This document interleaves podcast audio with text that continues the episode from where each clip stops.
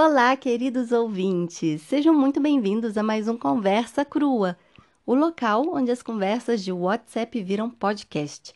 Eu sou Camila Saloto, eu sou a host deste podcast e hoje a conversa continua com a Fabiana Pedroni. Caso você não tenha escutado o episódio anterior e não saiba quem é a Fabiana, eu te aconselharia a fazer uma pausa aqui, voltar no episódio anterior, ouvir tudinho e depois vem pra cá. No episódio anterior, a gente falou sobre manter amizades à distância, mas também sobre o perfeccionismo que nos freia. Né? Quando você quer começar um projeto, dar continuidade a alguma coisa, mas você tem a sensação que não está bom o suficiente, que você não está preparado o suficiente, e como que, que o perfeccionismo aí ele pode atrapalhar a gente a realizar sonhos, a realizar projetos. Então volta lá e escuta que está muito legal. Esse episódio aqui também está maravilhoso mas é um episódio que é para você sentar, ouvir e pensar na vida. A Fabiana vai contar pra gente como é que foi a experiência dela após a morte do pai dela. O pai dela cometeu suicídio, ela tinha 14 anos, não, 15 anos. Ela tinha 15 anos quando isso aconteceu. E, gente, é, nós reviramos memórias e passados. E se a princípio eu estava muito preocupada com ela, Logo, ela também se mostrou muito preocupada comigo, porque não tem como falar das relações que ela tinha com a família dela sem falar também das minhas relações com a minha família. Mas antes da gente começar a conversa com a Fabiana, eu tenho alguns agradecimentos a fazer. Então, eu queria agradecer muito a Bárbara, que mandou uma mensagem sobre o último episódio. A Bárbara, que participou dos três primeiros episódios desse podcast. Então, se você também não ouviu, volta em maratona, porque a Bárbara fala sobre a vinda dela para a Alemanha, a gente fala um pouco sobre sistema educacional alemão e a gente também fala sobre a experiência da Bárbara, que tem uma filhinha com deficiência. Então, são episódios riquíssimos e eu super indico para vocês. Então, a Bárbara mandou a, a seguinte mensagem: Cami, faz tempo que não te escrevo, uma correria aqui, mas queria dizer que ouvi. Mas queria dizer que eu ouvi teu podcast com a Fabiana. Desculpa, gente. Adorei. E que presente vocês têm? Vocês se têm. Uma amizade de tantos anos e com toda essa distância é um luxo. Uma delícia de ter ouvido. Grande beijo. Bárbara, muito obrigada pelo carinho e a correria geral, né, gente? A gente, por mais que a gente queira aproveitar a vida e curtir o máximo, mas nós temos muitas coisas para fazer sempre, sejamos mães ou não, pais ou não, a gente sempre está aí fazendo alguma coisa, sempre na correria. E mesmo assim ela tirou esse, esse momento para mandar essa mensagem, eu fiquei muito feliz. Outra mensagem foi da Ingrid Gorner. Ela escreveu o seguinte: Tinha comentado com a Fabiana que ia ouvir esse episódio durante o trabalho e estava pensando em ouvir os outros durante o fim de semana. Bom, eu empolguei e ouvi todos hoje. Inclusive, comentei sobre o podcast com a minha colega. Espero que tenha conseguido uma nova ouvinte. Aê, gente! Comente com os amigos de vocês, façam como a Ingrid, tá bom? Porque esse trabalho que eu faço aqui é um trabalho voluntário, como praticamente de todos os podcasts, da maioria dos podcasts por aí. Então, muito obrigada pela indicação e indiquem mesmo. Mas ela continua. Gostei muito da proposta passa a sensação de proximidade entre o ouvinte e os podcasters. Não sei se rola muito com vocês, mas sabe quando você tem uma conversa super bacana e quer comentar com um amigo e põe até os áudios para ele a ouvir e depois trocar uma ideia? É essa sensação que tive ao ouvir os episódios. Bom, muito obrigada, muito obrigada mesmo, Ingrid, por essa mensagem tão carinhosa e é muito gostoso é, receber esse tipo de feedback. Claro que também, gente, críticas, críticas construtivas são sempre muito bem-vindas, mas é, a intenção do Conversa Crua é realmente ser essa conversa bem, bem íntima. A única coisa que eu gravo extra são essas introduções, né? Porque quando eu tô gravando o podcast, quando eu gravei o podcast com a Fabiana, por exemplo, eu ainda não tinha nenhum episódio publicado. Então, as introduções eu tenho que fazer. É, mas mesmo assim, eu tento deixar a conversa o mais original possível. Na conversa de hoje, por exemplo, eu incluí áudios enquanto eu e Fabiana a gente pensou em dar uma pausa na conversa e aí a gente acabou que entrou em outro assunto e resolveu colocar então é, esse assunto sim na pauta e, e, aí eu resolvi deixar todos os áudios para vocês terem uma noção de como que a gente se comunica e se organiza na, na hora de gravar. Então, Ingrid, muito obrigada, muito obrigada mesmo. Seu comentário, assim, ele, ele encheu meu dia, sabe? Iluminou meu dia. E então, agora a gente vai para a pauta e eu quero falar com você, Fabiana, o seguinte: é, quando seu pai morreu, é, você não me contou que foi suicídio. Primeiro, você disse que, que ele havia morrido no acidente, enfim. Foram muitos anos depois que você chegou até mim e você me contou que havia sido suicídio. E nós já estávamos, eu já estava na Alemanha, você já estava na faculdade no Brasil. E, e para mim foi assim, um grande choque, né? Porque eu não imaginava. E, e aí, pensando nisso, eu queria te perguntar: por que você escondeu das pessoas? É, como que foi para você ter que guardar isso para você por tanto tempo? É, eu imagino que o julgamento deve ser muito forte, mas queria que você contasse pra gente, assim, sabe? Por que dessa opção de não contar, de não falar sobre isso por tanto tempo? Oi, ouvintes. Oi, Camila. É, se a gente no episódio passado falou sobre começar coisas, começar, né, colocar em prática projetos, acho que esse, esse podcast, esse episódio vai ser a concretização de um projeto que, que supostamente entrou em pauta, não pode chorar, mas eu nunca dei conta. Eu até comecei a rascunhar, mas diferente do que a gente está conversando aqui, como uma conversa crua, o Não Pode Chorar, ele é mais solitário. Lidar com assuntos que são muito difíceis de modo solitário é mais difícil, porque você não tem com quem, você não está dialogando, você dialoga consigo mesmo e isso às vezes pesa demais. Então, falar sobre suicídio, eu acabei não conseguindo fazer isso e e mesmo quando Camila me chamou para conversar sobre esse assunto, eu tive muita resistência no começo, porque é um assunto, lógico, delicado e que me toca pessoalmente. Ah, mesmo sabendo que já tem muitos anos, o meu pai se matou foi em 15 de abril de 2001, então vai fazer aí seus 19 anos, tem bastante tempo, mas mesmo assim é uma marca que, que fica para toda a vida, né? Não tem muito. A gente vai, se, né, faz acompanhamento, você conversa, tenta se abrir e tudo, mas é, é algo que, que ainda permanece um- como um, um problema vivo, né? Mas eu acho que é muito importante a gente conversar sobre isso e, e é uma certa urgência também, né? Não só porque cada vez mais eu vejo no dia a dia essa urgência, eu vejo pessoas que estão adoecendo, o nosso ritmo de vida é extremamente maluco exigente do nosso corpo, da nossa mente, e faz com que a gente, às vezes, comece a se rodear cada vez mais por esse problema, né? É, a Camila falou, né, sobre isso de. Ah, meu Deus. Enfim, deixa eu voltar lá. Eu tenho que lembrar, peraí. Eu tive que voltar e ouvir o restante do áudio da Camila, porque eu esqueci qual era a pergunta. Eu, eu ainda fiz uma nota para conseguir lembrar, mas é, é um assunto tão delicado que eu me perco um pouco. Então, vamos lá, né? Ela tinha me perguntado sobre essa questão de por que não contar, né?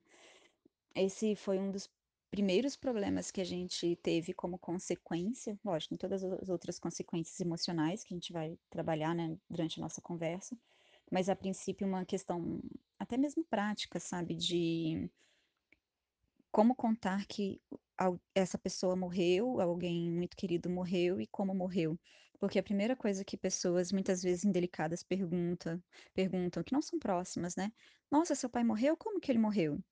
E isso era muito constrangedor, porque na nossa sociedade ainda a gente tem um tabu muito grande e um, um processo de, de preconceito mesmo em cima da pessoa que comete suicídio. Não compreende-se que há vários motivos para que isso aconteça, que no caso do meu pai era por uma questão de depressão, ele estava doente há muitos anos, né, e não se tratava, não ia no, no psicólogo, tem toda uma situação em volta disso. E e a finalização, né, desse processo todo da doença foi o suicídio, mas muitas pessoas não compreendem o que é esse suicídio, né? Que vão vir com frases de, nossa, que egoísta, mas, gente, é uma doença, né? Então, não é assim tão simples, é claro. E aí, pensando que eu tinha 15 anos na época, e eu acho que independe da idade, na verdade, como que você vai contar isso para as outras pessoas, era tão cansativo ter que dizer e ter que lidar com preconceito alheio, que a gente eu simplesmente dizia que foi acidente de carro. Até porque antes de acontecer o o a ação do suicídio mesmo, meu pai tinha batido o carro, tinha tombado. Ele estava surtado, né, ele não estava em si, ele teve um acidente, depois ele chegou em casa e se matou. Mas nesse processo eu cortei um pouco da narrativa e falei: "Ah, foi um acidente de carro", e pronto, sabe. E era muito mais fácil de se lidar, então foi um modo de de aprender a lidar com a situação na época. Era dizer que foi por conta de um acidente de carro e pronto. E e também porque eu estava em choque, né, o suicídio ele ele causa isso, porque você não tem tempo não só daquela frase, né, de se despedir, como se a gente conseguisse se despedir de pessoas que vão morrer, mas ele te surpreende de tal maneira que que não dá tempo para você digerir a história. Então você igual no meu caso, quando meu pai morreu, eu ouvia meu irmão chegando em casa, eu achava que era meu pai, naturalmente, porque os 2 andam do mesmo jeito, então arrastando o chinelo do mesmo jeito. E e não que isso me deixasse muito triste na época, mas assim, é é é natural, sabe, você achar que a pessoa ainda tá ali. Então demorou um bom tempo para conseguir compreender que ele tinha morrido. Então no no dia que ele tinha morrido, assim, acho que na foi um dia ou 2 depois que ou mais, não sei, que Camila chegou lá em casa, a gente estava conversando, eu estava comendo uma maçã, eu desci o prédiozinho que eu morava, estava ali conversando com ela rapidinho, e enquanto eu comia a maçã eu falei: "Ah, meu pai morreu". E só, sabe, tipo, sem estar chorando, sem nada, sem nenhum processo, porque ainda o modo como eu estava lidando com a morte ainda era de um modo um tanto distanciado, né, o sofrimento mesmo veio um um bom tempo depois. Isso era uma coisa que eu conversava muito com a minha mãe, que ela conversou várias e várias vezes comigo, porque quando o irmão dela morreu, um ela teve 2 irmãos que morreram, um foi de acidente de carro e o outro foi de câncer. E quando os irmãos dela morreram, principalmente do acidente de carro, ela não chorou no durante o enterro, e nem depois, assim, ela praticamente não chorou, não não se emocionou. E e havia uma cobrança social que você demonstrasse esse sofrimento. Não quer dizer que ela não estivesse sofrendo, mas cada um tem um modo de se expressar e de passar pelo processo do luto de um modo diferente, né. Então ela falava muito isso pra mim, porque no começo eu realmente não não estava abalada, nem nesse sentido de de demonstrar socialmente que eu estava mal. Então o esse essa questão de você não dizer para as pessoas que a pessoa morreu por suicídio, vem primeiro por um por um não saber talvez lidar com a situação, e não querer lidar com as outras pessoas, porque já é difícil você ter que lidar isso no núcleo familiar, né, ainda mais no meu que que foi extremamente complicado, mas de uma família desestruturada, né, toda a família do meu pai tem depressão, é é super complicado. E e ter que lidar com tudo isso, ter que, sabe, somar ainda o falar em público, falar para as pessoas, era muito complicado. E e na época, coitada, minha mãe não teve estrutura para também lidar com todas essas questões e lidar com as questões práticas de liberação do corpo no IML. Eu tive que ir com ela, então, sabe, umas coisas assim, eh, são muitas coisas que acontecem e não dá tempo. Então esse processo inicial ele é muito difícil e acaba fazendo com que a gente esconda, esconda por não ter que somar mais, porque lidar com a sociedade, lidar com o suicídio em sociedade é muito difícil. E esse é um dos motivos de estar aqui conversando com vocês e com Camila, porque é é um um pontinho de esperança de que quanto mais a gente conversa, quanto mais a gente abre o jogo sobre essas questões, mais a gente consegue aprender a lidar com isso em sociedade. E torna menos doloroso quando isso acontece, porque se a gente for eu não não olhei dados, né, essa não é a ideia do podcast, mas eu lembro de ter visto algo assim de que ou você vai ter um contato direto com uma pessoa que cometeu suicídio, ou você vai ter um contato em segundo ou terceiro grau com alguém que cometeu suicídio. Então é muita coisa, sabe, é é um é um problema realmente muito sério na nossa sociedade e que a gente ainda não sabe lidar com isso, a gente ainda foge dessa situação, seja por por um uma falta de Ai, nem sei. É, é- é tanta coisa ao mesmo tempo que a gente fica meio perdido. Então, eu não contei pra Camila, e olha, e ela era minha, mi- era, é minha melhor amiga, mas talvez até mesmo pra mim eu não contei, sabe? Você- a- a- o digerir a história é, é um processo muito, muito lento. Tanto que tô aqui eu, depois de 19 anos, conseguindo falar sobre isso. Eu achei vários pontos da sua fala muito interessantes. Eu vou tentar ver se eu consigo, tópico por tópico, trabalhá-los, mas eu acredito que cada resposta que você me der vai surgir outras ideias. Mas, enfim, é, eu quero falar agora sobre a romantização do suicídio. Não sei se você concorda comigo, mas é, se por um lado existe esse tabu e o julgamento, por outro lado existe uma ideia romântica, né? Tanto da parte de pessoas que talvez cogitam em cometer suicídio. É, eu li há pouco tempo, e por que eu tô falando isso? Porque eu li há pouco tempo um texto de uma moça no Instagram. Não tenho certeza se eu a sigo, mas eu achei um texto muito interessante, que é, era ela contando sobre um dia após o suicídio dela, como se ela tivesse cometido suicídio. Então, ela vai contando tudo aquilo que ela imagina que, que, que aconteceria. Então, o sofrimento da mãe, do marido, das crianças, é, sabe? E, assim, ela tenta puxar o mais real possível, mas é sempre assim, aquele sofrimento, aquela dor e tudo aquilo que essa pessoa está causando às outras pessoas, muito forte.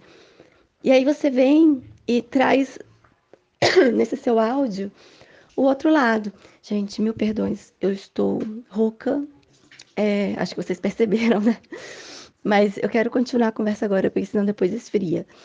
É, você traz o outro lado, você traz o lado que foi o lado de questões práticas, de ter que ir ao IML, fazer retirada de corpo, resolver coisas com funerária, é, preparar o enterro, avisar a família e, e todas essas questões loucas e corridas, e ao mesmo tempo é, passar por toda essa situação constrangedora das pessoas quererem saber como que foi, por que que morreu, o que que aconteceu.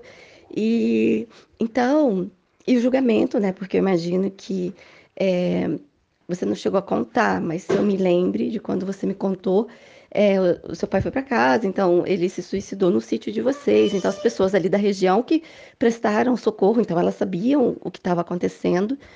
E com certeza, é, e é uma, é uma região mais religiosa, uma região, né, mais conservadora, então também não deve ter sido fácil lidar com isso.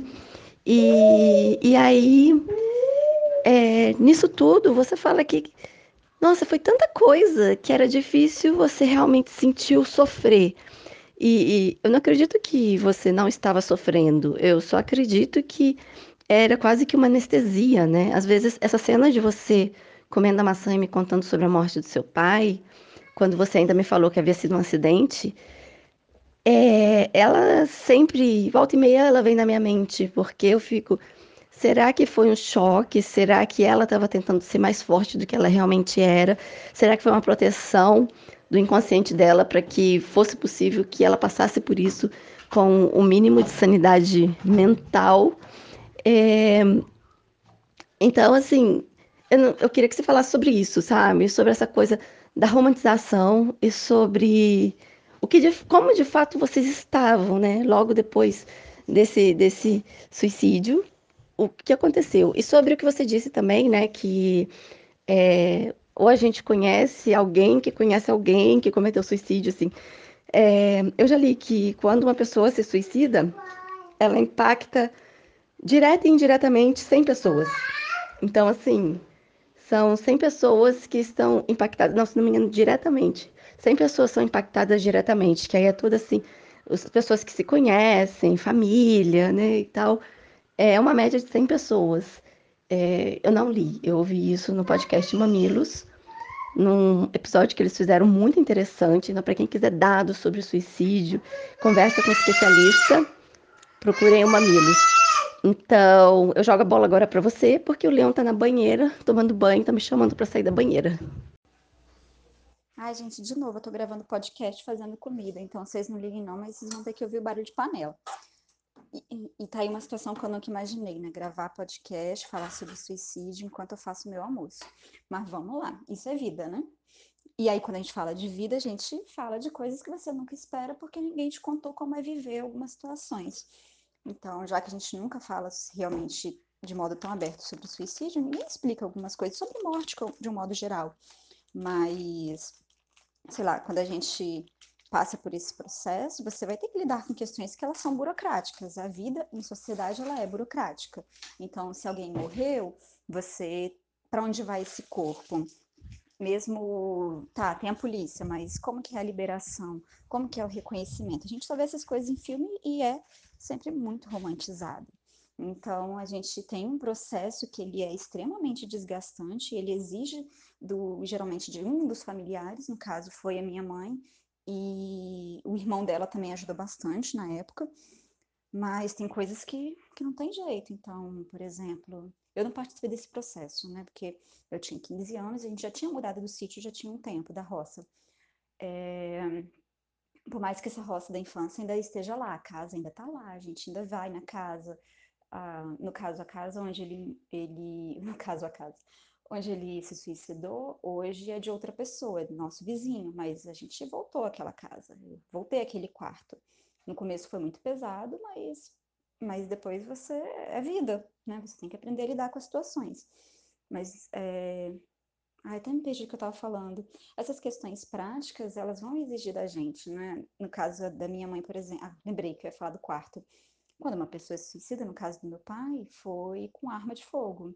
Então, assim como nos filmes, a arma de fogo ela jorra sangue para todos os lados. Imagine que se ele se suicidou na cama, o lençol estava todo encharcado de sangue e a polícia não vai fazer essa limpeza, não vai cuidar da sua casa e de todo o rastro que fica após uma morte. Então é o familiar que vai ter que lidar com isso. É, o luto ele passa por esse processo, depende de quem está ao seu redor.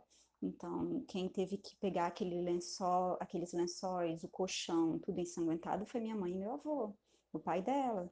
E queimar, porque você vai fazer o quê? Eles colocaram fogo, ainda mais está na roça, né? Mais fácil. Então, tem toda uma situação que, que ninguém fala sobre, mas imagina se fosse um suicídio na cama, com arma de fogo, e você está no meio da cidade. Já é difícil você se livrar de um colchão de casal normal, normalmente, imagina um todo ensanguentado. Então, é, são situações realmente muito complicadas e que já que a gente não conversa sobre isso, você tem que descobrir tudo na prática. E é muito doloroso, é, essa, é, muito, é muito dolorosa essas situações, porque você tem que aprender a lidar com coisas que você nem imaginava que isso existia, mas se a gente começa a pensar por um lado lógico, é, é claro que vai existir. Né? são situações realmente complicadas e isso faz com que o seu sofrimento ele fique intensificado, mas ao mesmo tempo diluído nesse mar de coisas que você tem que fazer. E essa romantização ela atrapalha muito, porque a gente espera que o luto te dê tempo. O tempo do luto. Que tempo que é? Você tem que fazer um monte de coisa, você tem um armário cheio de roupas, você vai doar não vai doar? Você vai deixar essa casa intacta não vai deixar essa casa intacta? É, você tem que avisar os parentes, você tem que assinar um monte de papel, você tem que arrumar dinheiro para o enterro, você tem sabe? Esse tipo de coisa. E uma morte por suicídio, ela já é complicada por si, então são outros processos, né? Ah, mas o que? E, e, você disse, né, Camila, em relação a gente ter, ter sido no interior do estado do Espírito Santo, por um lado, te dá uma certa liberdade de saber lidar com algumas coisas, por exemplo, queimar o colchão ou, né, de outras situações, mas por um outro, o pessoal de lá, não só por uma questão religiosa, mas é, tem muita gente ainda que não acredita que meu pai se matou. Eles acham que. Já perguntaram isso anos depois para minha mãe, sabe? Diretamente. E o Jorge, ele morreu mesmo, sabe? Esse tipo de coisa absurda. Porque na cabeça deles, meu pai não se matou, ele forjou a sua própria morte para receber algum tipo de seguro. Porque a gente estava passando uma situação financeira ruim. E, e é isso né? a gente tem que passar por todos esses processos absurdos de, de, julgamento social. Então, vai ser desde um julgamento de, não, ele não morreu, ele não faria isso com a própria vida, ou ninguém faz isso com a própria vida, ninguém tira a sua própria vida. Não é tirar, você está num processo de doença, você morre. Não é uma decisão, igual quando você tem essa romantização. Eu não, não vi esse, esse post né, que você comentou, Camila, Mas quando você tem esse processo de romantização, é... isso está mais para um lado literário do que um lado prático da vida mesmo. Porque quem provavelmente vai cometer um suicídio, quem está numa situação crítica, não só pensando em suicídio ou que está num processo de depressão ou em qualquer outras situações, ela não, ela pode até romantizar de certa forma, mas o, o problema não vai ser ah, eu nem sei como dizer isso, porque eu também não sou especialista, né, gente? Eu sou professora de História da Arte, é outra história, né? Mas, em geral, você tem avisos prévios de que isso pode acontecer. A gente teve vários e vários avisos, mas dependendo da situação, não há muito o que fazer, né? E isso é um dos pontos que eu acho que a gente precisa conversar também, para quem fica, como que é a situação, porque quem romantiza essa morte muitas vezes pode ser um modo de aliviar um sofrimento de ter visto, de ter, de saber que alguém se suicidou, mas também de se sentir importante na vida de outras pessoas. Mas quem está passando por, por esse processo e que, em geral, chega ao ponto do suicídio, já está num estágio tão mais avançado do que o, essas frases preconceituosas do chamar atenção, saber o seu próprio valor e coisas assim, porque não é, como eu disse, um ato egoísta, é uma doença, ou é por uma série de situações que não necessariamente ligadas à depressão, mas que pode estar tá ali relacionado e que essa romantização passa muito longe sabe? E não só no sentido de sofrimento, porque vai trazer, lógico, um sofrimento, vai abalar a vida de muitas pessoas, mas por que romantizar isso? Aí que tá talvez o grande problema social. A gente tem dois pontos, né, muito distantes um do outro. Um que é a romantização em extremo, que é geralmente feita por pessoas que que estão idealizando esse suicídio, até mesmo suicídio coletivo. A gente tem aí toda essa herança do romantismo, o século XIX veio também com, com essa, né, essas questões, o, a morte do jovem Werder, por exemplo, enfim, a gente tem uma série de questões aí no meio, mas a gente tem um outro lado que é ou você romantiza demais, ou você coloca isso de um modo muito escondido e ninguém quer falar sobre. Né? Então, não tem um meio termo que é tratar de um modo consciente de que isso é possível acontecer? Sim, isso acontece. Então, se acontece, o que, que a gente pode fazer? Como a gente pode dialogar? E dialogar no dia a dia, eu não falo só em questões de, de dados ou de políticas públicas, eu falo dentro de casa mesmo. Porque a gente lida com a morte de um, um modo, muitas vezes, muito distante e ou romantizado ou um pesoroso tão grande que faz você esquecer que que tem outras questões no meio. Eu lembro que eu tive uma conversa com a minha mãe há pouco tempo e que eu ri muito com ela depois porque eu esqueci de anotar. Eu, eu tenho uma memória muito, muito ruim. E a gente teve uma conversa e eu deveria ter anotado as coisas que ela disse, porque a gente vai ter que voltar a essa conversa. Eu perguntei, ainda mais porque ela quase morreu né, em 2018, eu perguntei, mãe, se você morrer, o que, que eu preciso saber, o que, que eu preciso fazer? Porque Hoje a nossa estrutura familiar, ela depende muito da minha mãe, dessa figura. Então, e, e, isso é muito errado, você jogar toda uma responsabilidade, um peso social em cima de uma pessoa. Mas a gente está dentro dessa situação extremamente complicada, de uma família que é dependente da minha mãe. Seja ali, em alguns casos, financeiramente, mas emocionalmente, mas de trabalho, que cuida da minha avó que tem Alzheimer, todas essas situações. E aí eu perguntei, se você morrer, o que, que eu tenho que fazer? De modo prático. A gente sentou e conversou. E aí ela me explicou como que ia ser o processo no IML, para quem eu deveria ligar, como que eu deveria agir em relação aos meus avós, em relação à guarda, né, a, da minha avó que tem Alzheimer, em relação à pensão, porque ela recebe uma pensão sobre morte do meu pai, que, que foi, na verdade, um dos, um dos pontos que eu acho que a gente também precisa falar né, de quem fica, que é aquilo do do sentir-se culpado por ter ficado. Então, todas essas, essas, situações, elas precisam também ser conversadas, desde a prática até uma questão que ela é mais emocional. E quando, vamos ser realistas, né? Quando que no nosso dia a dia a gente tem tempo para parar e conversar isso com os familiares ou com os seus amigos, que pode ser a sua família, o seu ponto de apoio? É muito difícil. O dia a dia exige da gente. Eu, eu tive que desligar a panela para sentar aqui e conversar com vocês. Mas quando que no meu dia a dia eu vou conseguir fazer isso? É muito difícil. E se você tem um momento de convivência, você quer conviver falando de coisas divertidas, você não quer falar sobre a parte prática e difícil de se lidar com a morte. Mas é um fato. Em algum momento a gente vai ter que entrar em contato com isso. E o dia a dia, às vezes, é tão maluco que eu tive que parar aqui rapidinho, porque tem uma obra do lado da casa que eu tô. Então, tive que dar uma pausa no áudio. É... Então, a gente tem esses processos de romantização, que eles podem ser extremamente complicados para a gente, porque cria uma expectativa do que é essa morte e que te cobra, expectativa faz cobrança ao mesmo tempo, né? Como eu disse antes, uma cobrança do chorar ou até mesmo uma cobrança do responder àquela morte né, para outras pessoas, e, e, cada um tem seu tempo. E quer queira, quer não, você está no meio de uma situação que ela, ela é única. Mais que eu esteja aqui falando da minha situação, de como que foi, cada um vai viver de um modo, porque são situações completamente distintas. Né? Suicídio não é uma única coisa. E se eu paro para pensar em como que foi todo esse processo do luto, primeiro veio esse momento inicial que durou poucos meses, né, de dizer para as pessoas que, que meu pai tinha morrido, eu assumi que foi um acidente de carro e ponto.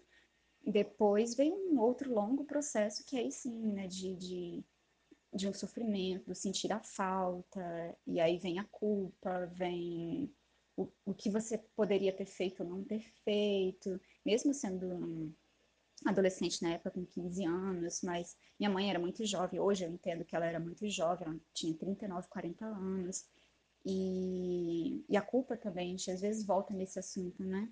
Mas com o tempo você vai lidando de outras formas. Não quer dizer que você esquece aquele, aquela ideia de que o tempo cura, é, o, o, tempo não necessariamente cura nesse sentido de você não ter mais nenhum sintoma, não. Você sabe que aconteceu, você tem, você é o reflexo disso. Você é a consequência daquilo que aconteceu. Mas você encontra outros caminhos e outros modos de lidar. E sinceramente, hoje com a consciência que eu tenho do modo como foi foi toda a situação, o acompanhamento psicológico de um profissional é essencial. Eu não tive na época, minha mãe teve, meu irmão teve, eu, como às vezes tenho essa personalidade de, nossa, como eu sou forte, e, e, eu fui meio que aprendendo a lidar com, mas hoje eu sei que seria muito mais fácil se tivesse tido acompanhamento, se tivesse aceitado acompanhamento psicológico.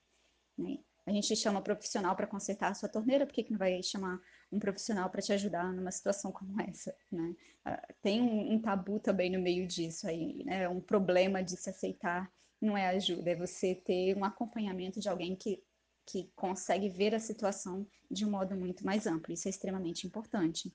E, e, entender que há casos e casos e que a culpa não é sua. Enfim, eu vou voltar a ligar minha panela, vou esperar ver o que Camila fala. É interessante você falar sobre o jovem Werther, né? Que ele foi, eu não sei se foi a primeira obra, mas talvez a obra mais conhecida na literatura é, que foi associada a suicídio, né? Porque vários jovens cometeram suicídio e aí ficava toda essa questão, né? Porque no quarto desses jovens encontravam o livro do Goethe. Então ficava essa questão, ah, então eles morreram, eles se suicidaram por causa do livro. Houve até acho que uma discussão de se proibir o livro. O livro virou um pouco tabu, né? Enfim.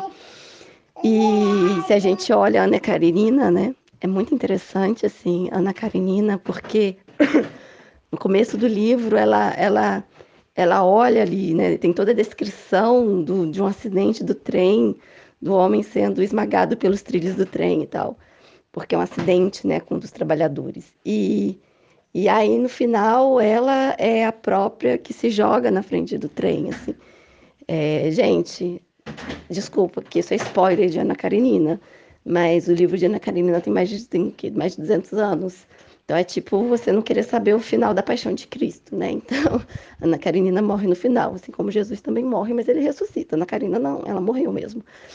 É, então, é, são dois livros, assim, né? Onde o suicídio tá ali como, como uma forma de, de libertação, né? Ou de uma dor, de um sofrimento, de uma situação da qual não se sabe onde sair.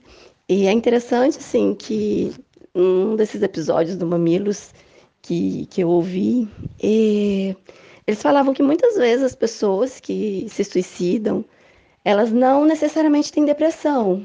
E que o álcool é um gatilho de suicídio muito forte. Porque às vezes a pessoa está com vários tipos de problemas, sabe? Tá, perdeu emprego e, está com dívidas e tudo mais.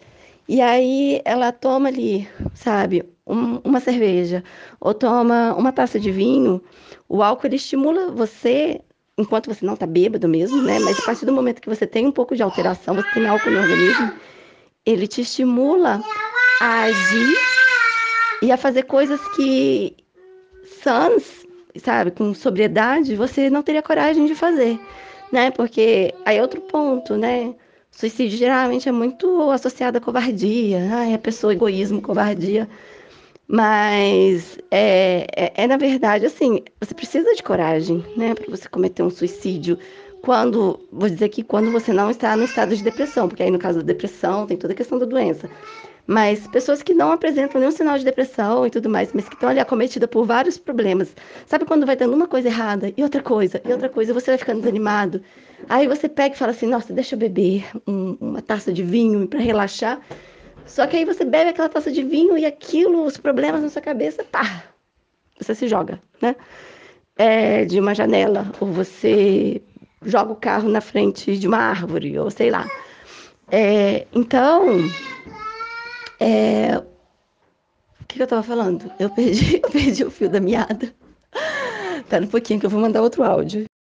Então, aí eu tava falando sobre essa questão, né, da coragem. Não seria talvez nem coragem, mas você é, conseguir realmente ter aquele impulso, sabe? De agora eu vou fazer. É, e o álcool, ele, ele tem uma participação muito grande para que esse impulso ocorra.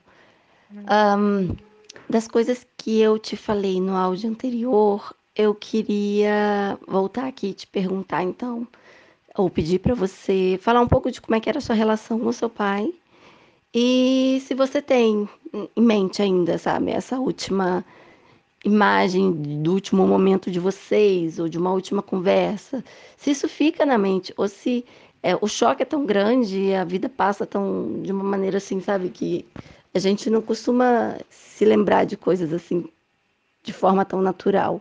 É, se ficou alguma lembrança assim de algum último momento, você fala, esse foi o último momento que eu vi o meu pai, que eu falei com ele e tal.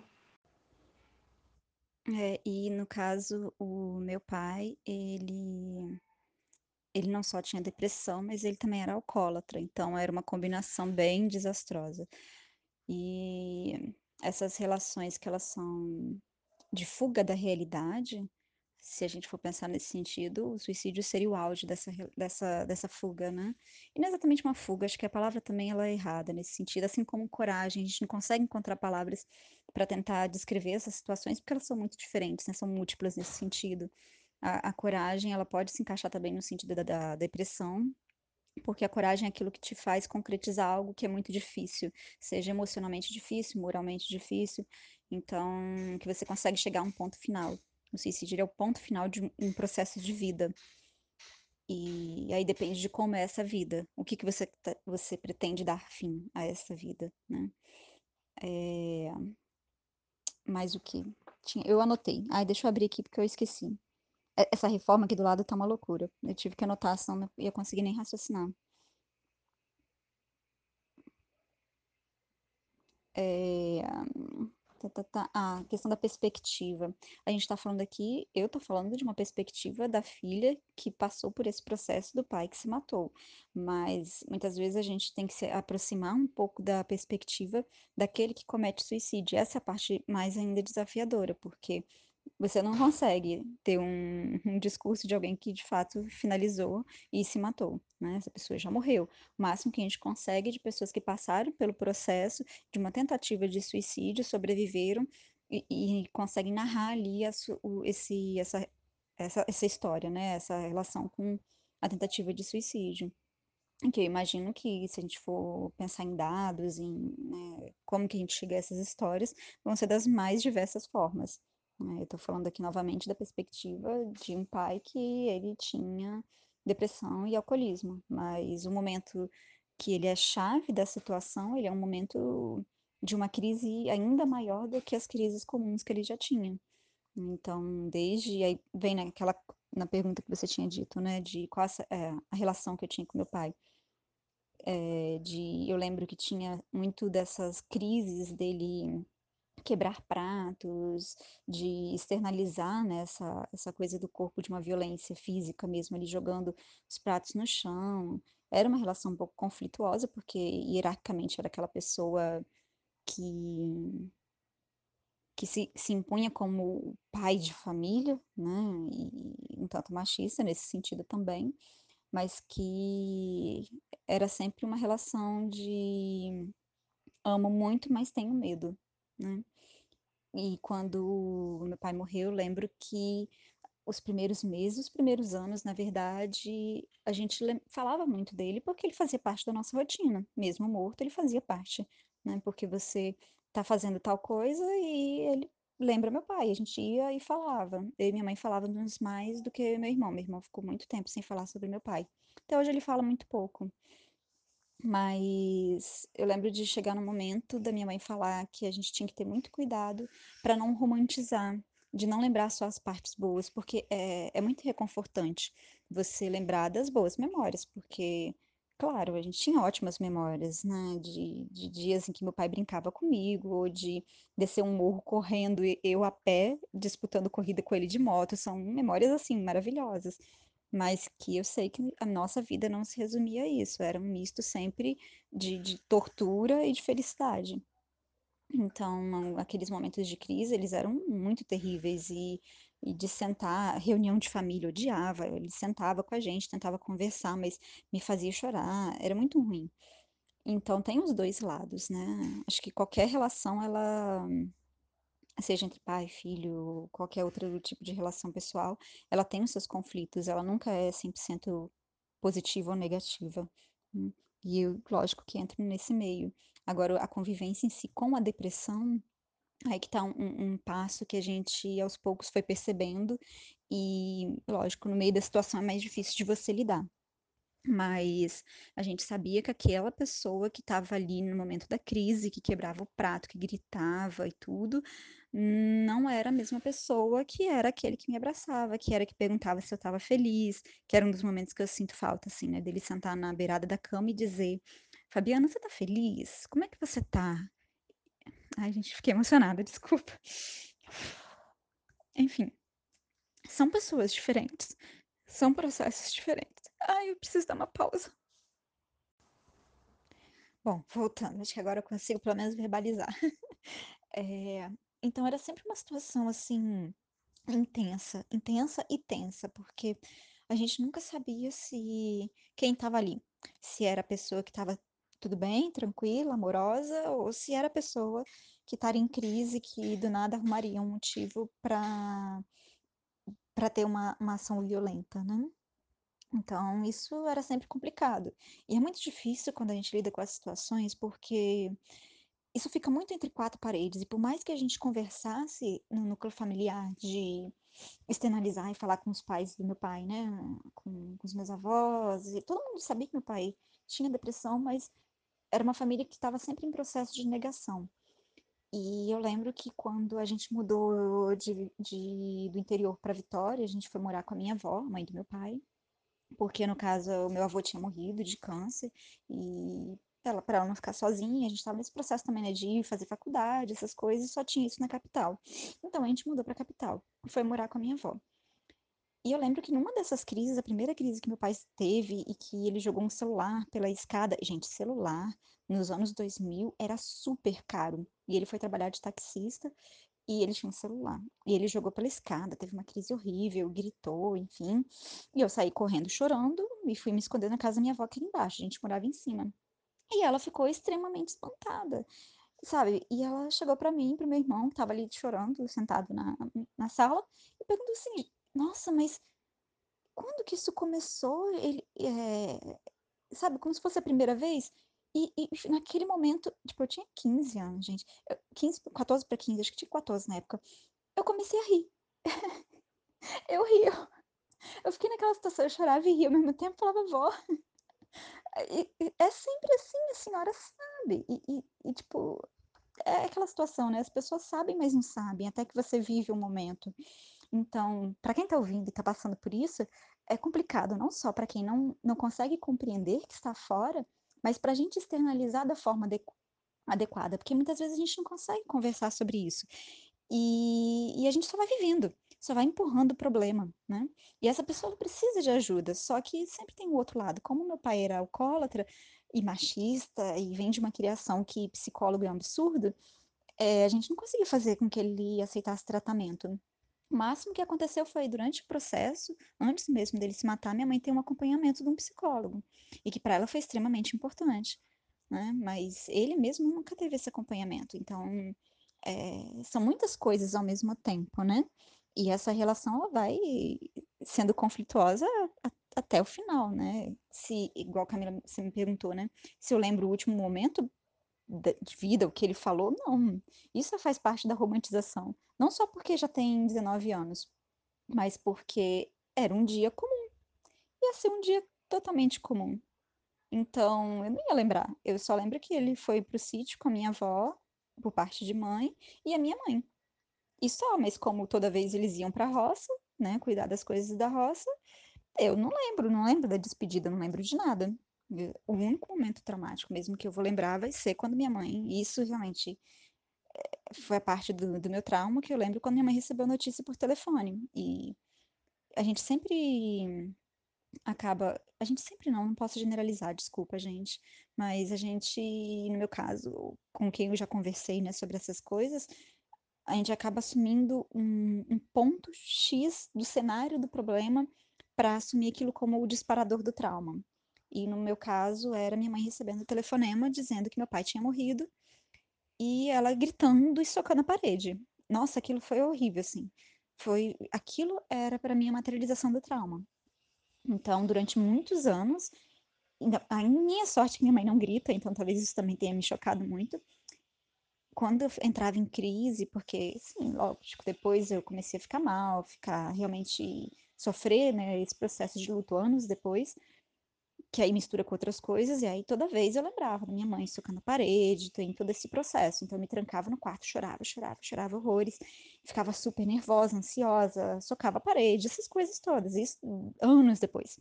Então, quem tá passando por esse processo, não vou dizer que isso é bom, mas calma, porque é um processo, né? E eu acho que procurar ajuda, acho não, tenho certeza, procurar ajuda psicológica nesse momento é muito importante e, e aí eu falo no sentido não só para se você tem alguém que pode cometer suicídio, que seja próximo, ou se você é a pessoa que tem pensado sobre isso, procura uma ajuda psicológica, sabe? Porque você ter um acompanhamento faz você conseguir raciocinar e pensar a respeito. Né? Porque a gente muitas vezes está nesse, nesse plano de fuga ou nesse plano de querer finalizar aquela dor. E que se torna uma alternativa ao suicídio. É, e aí vem o, os outros pontos, né? De, de quem ficou, de quem é, sobreviveu de, de todo esse processo, que no caso são os familiares, as pessoas mais próximas.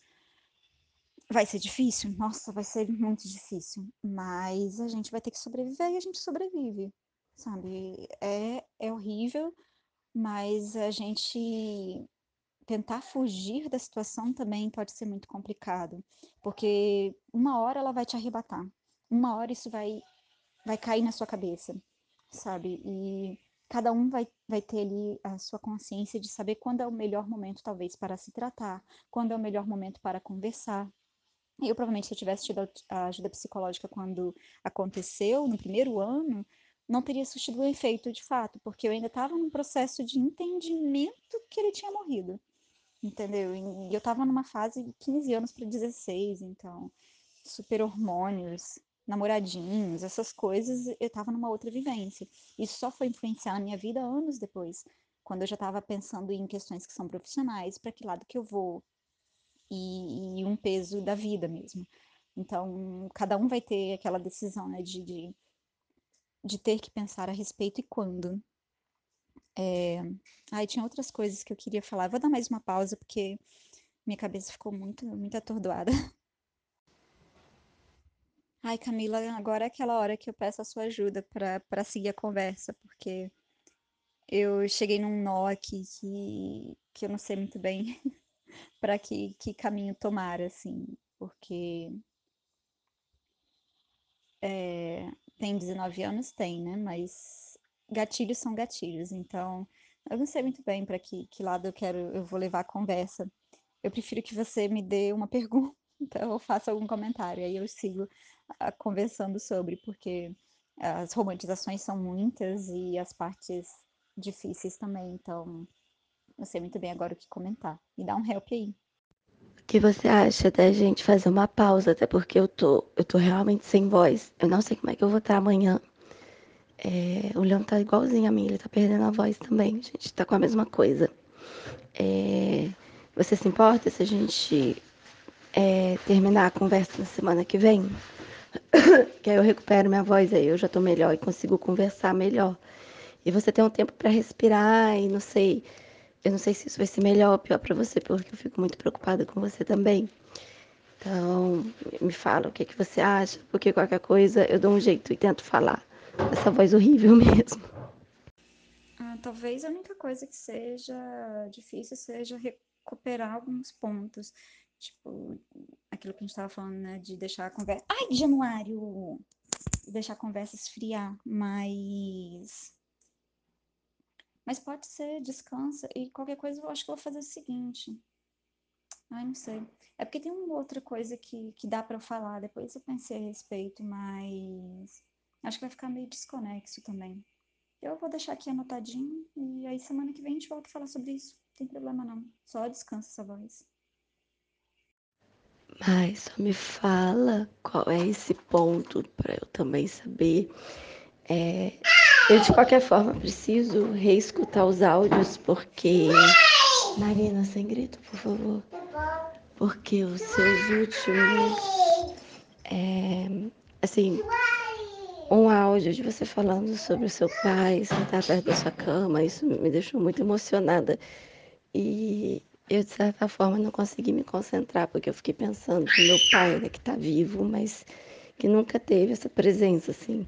A gente só conhecia o lado ruim do meu pai, ou o lado bom era tipo, ele estava de boa e encontrar os amigos, beber cerveja, a gente ficava na praia, mas não tinha afeto, não tinha carinho, assim, sabe?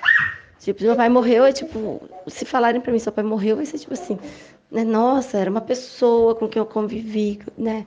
A minha infância, a partir dos quatro anos e meio até os 17, e que estava ali presente, mas eu não consigo imaginar que, que eu realmente vou sofrer como uma filha com todas essas lembranças difíceis, sabe? É, não quero partir para romantização, mas é, quando a gente pensa sobre o sentido da vida e tudo mais, depois que eu virei mãe, para mim o sentido da vida virou justamente isso. É claro que nunca vai ser perfeito, nunca vai ser bom.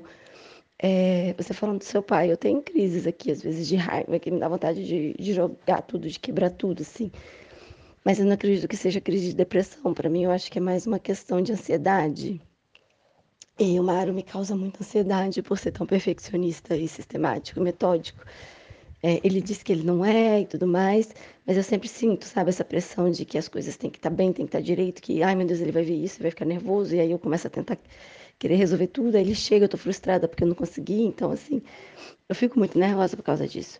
E aí você falando nisso, eu fiquei pensando aqui, sabe, nas crianças, assim, porque, é... nossa, você falando do seu pai, eu me vi muito na sua descrição sobre o seu pai. E eu acho que eu tô um pouco impactada com isso, porque é, é muito. É como se eu tivesse, talvez, ouvindo a Marina no futuro, sabe? Não na questão do suicídio, mas na questão de. Nossa, minha mãe, ela era muito carinhosa e tudo mais, e brincava e tudo mais, mas por outro lado, às vezes ela tinha crises horríveis e saía jogando as coisas longe e tudo mais, né? E eu fico com medo, sabe? Com medo disso, né? É que o medo não é medo de eu me suicidar, não é medo de, de deixar assim traumas, sabe? De quando eu fui embora, essas partes ruins ficarem muito fortes e muito presentes, né? É mais nesse sentido, tipo, qual a história que eu vou deixar para eles, né? No dia que eu partir. Que, que tipo de história, de que, que eles vão se lembrar que vai fazer bem? E será que os momentos bons vão realmente sobressair os momentos ruins, é mais nesse sentido. Eu sei que a gente está aqui conversando e que talvez você não tenha pensado nisso, é, só explicando, né? Porque a gente pensou em parar a conversa, porque Camila tá sem voz. Eu falei, vamos parar, poupe sua voz, mas a gente continuou conversando. E, e amiga, sinceramente, esse áudio, ele, ele, ele faz parte da conversa, sabe? Esse medo que você tem, esse medo do causar o trauma, isso também faz parte de um processo de uma pessoa que tem contato com alguém que teve o pai que se matou. Você está dentro desse espectro de, de efeito, né? É, pensa assim que esse seu medo de deixar traumas nas outras pessoas, nos seus filhos, é um medo que qualquer pessoa que é responsável por alguém, ou uma pessoa que tem uma ação que, que afeta outra pessoa, vai ter esse receio. Né? Isso não que seja saudável, você não pode ficar paranoica nesse sentido, mas, mas é mais do que esperado. Minha mãe tinha muito medo, tanto que ela conversou várias vezes comigo depois, né, depois de eu adulta, e ela me perguntava o quanto ela tinha me traumatizado, quanto tudo isso tinha me traumatizado. Ah, traumatizar sim, mas a vida é um trauma, sabe? Tem coisas que não dá pra gente consertar, a gente tem que se tornar conscientes para tentar não causar grandes efeitos, mas eh, nós não somos perfeitos. Não tem essa ilusão, não só você ou qualquer pessoa que esteja ouvindo o áudio, de que a gente vai conseguir viver sem afetar o outro. A gente afeta positivamente e negativamente tendo depressão ou não, tendo crises de ansiedade, crises de estresse. Viver em sociedade é isso, é esse laço de interdependência. Eu causo traumas em outras pessoas. Não dá para retirar essa responsabilidade que eu tenho. Eu sou professora. Eu estou ali dia a dia com 30, 60 pessoas. E isso pode ser traumatizante também. Lógico, em diferentes graus.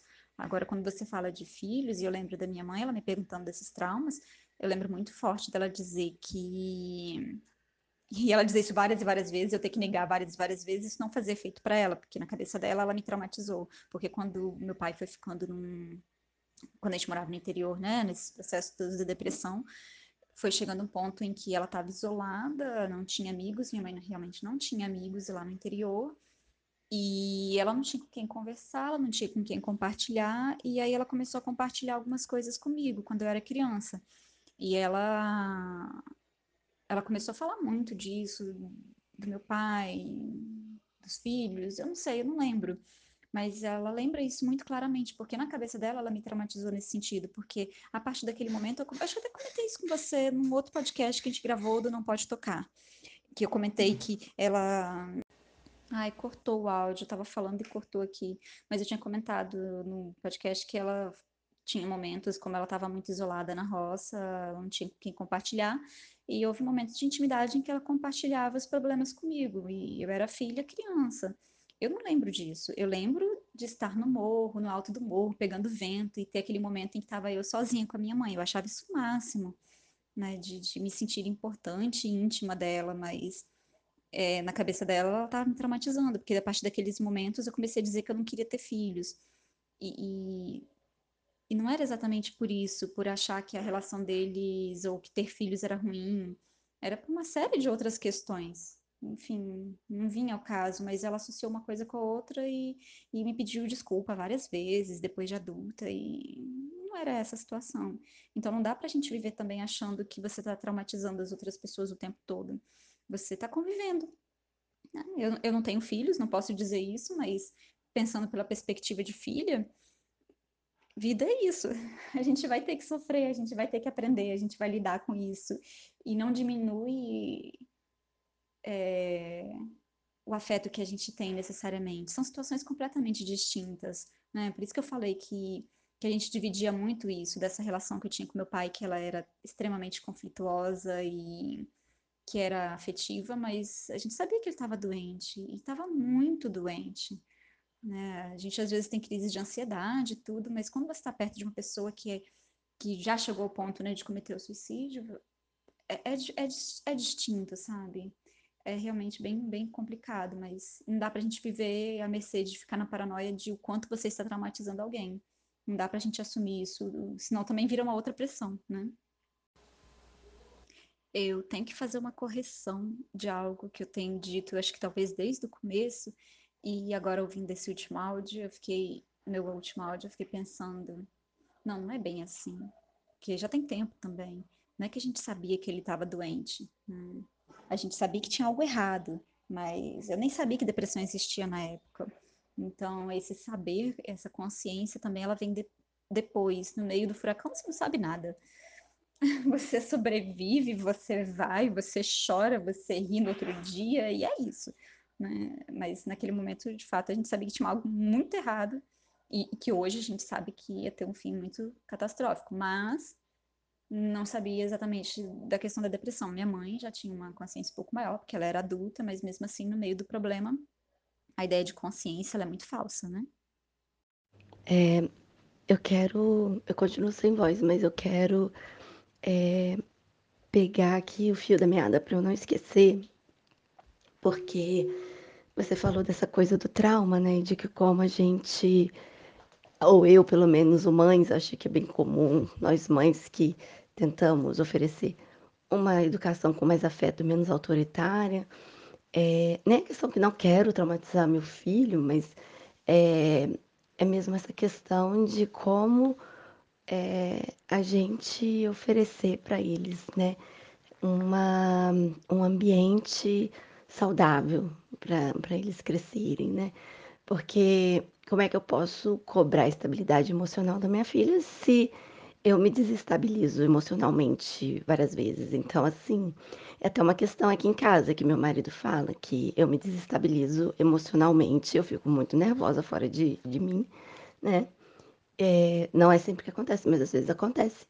E aí, quando acontece com a minha filha, eu não consigo assistir.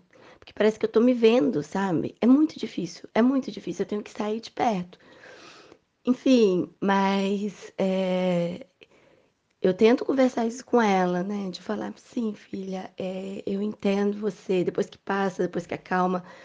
É, quando eu não tô. Isso acontece principalmente quando meu marido tá em casa.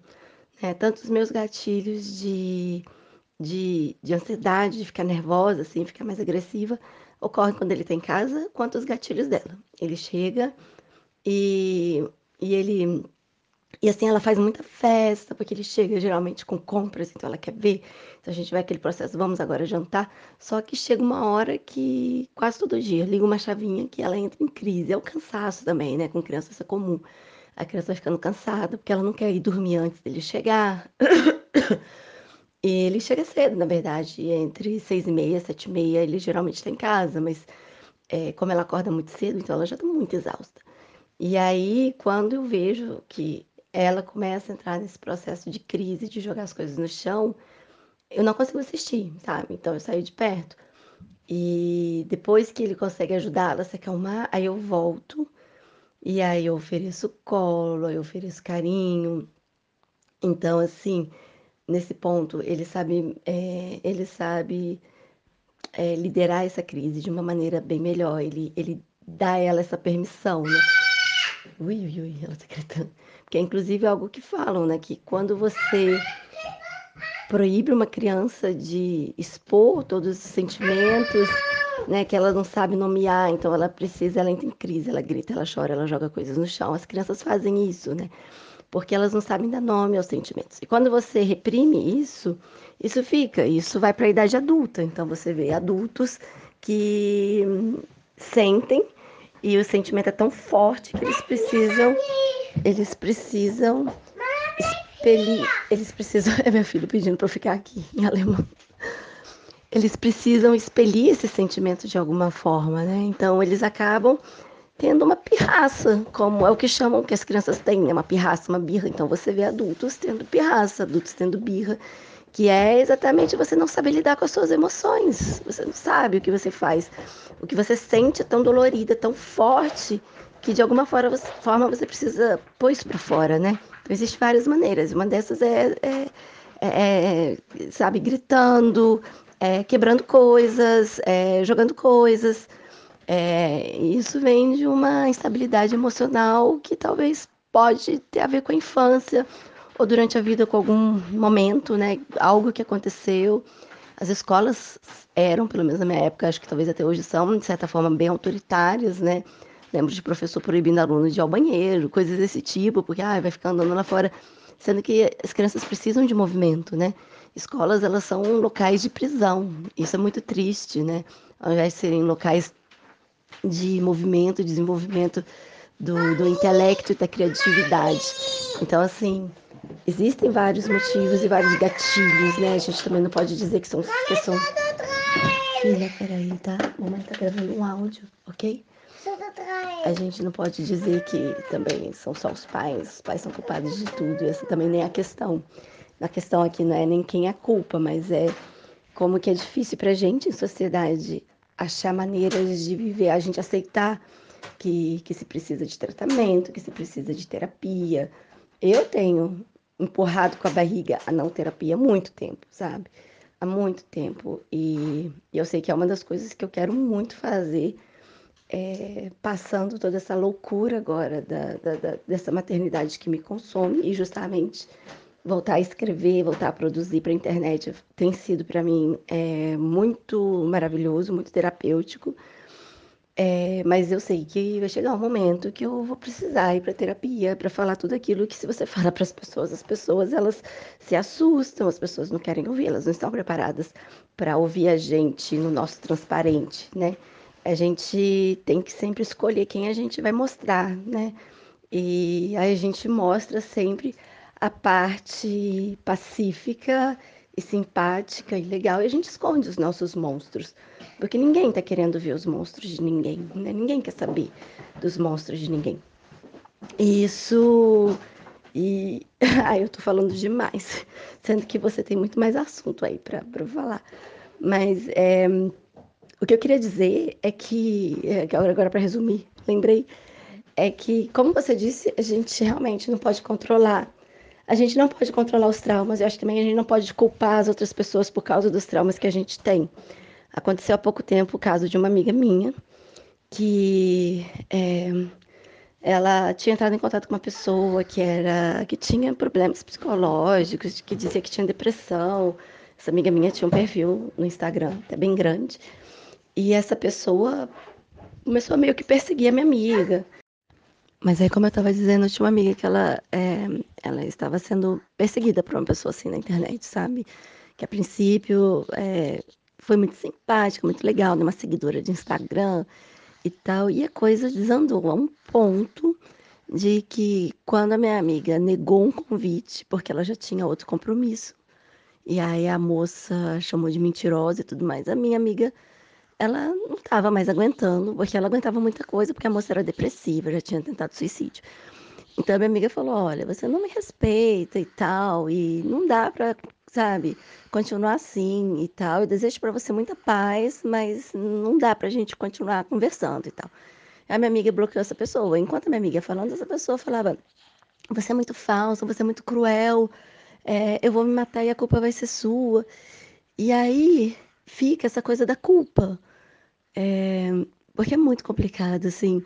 É, não sei como é que foi o processo, né, da sua mãe é, e tudo mais, mas em algum momento a culpa, vocês sentiram isso, que, que, que vocês pudessem talvez ter evitado alguma coisa, ou hum, o fato de vocês, como você acabou de dizer aí no áudio, você nem falou, você falou que vocês sabiam que tinha algo de errado, mas vocês não sabiam o que era.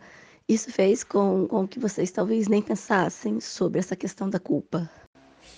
Você disse assim, é, eu tô aqui falando muito, você tem muito mais histórias para contar. Não, não, não mesmo.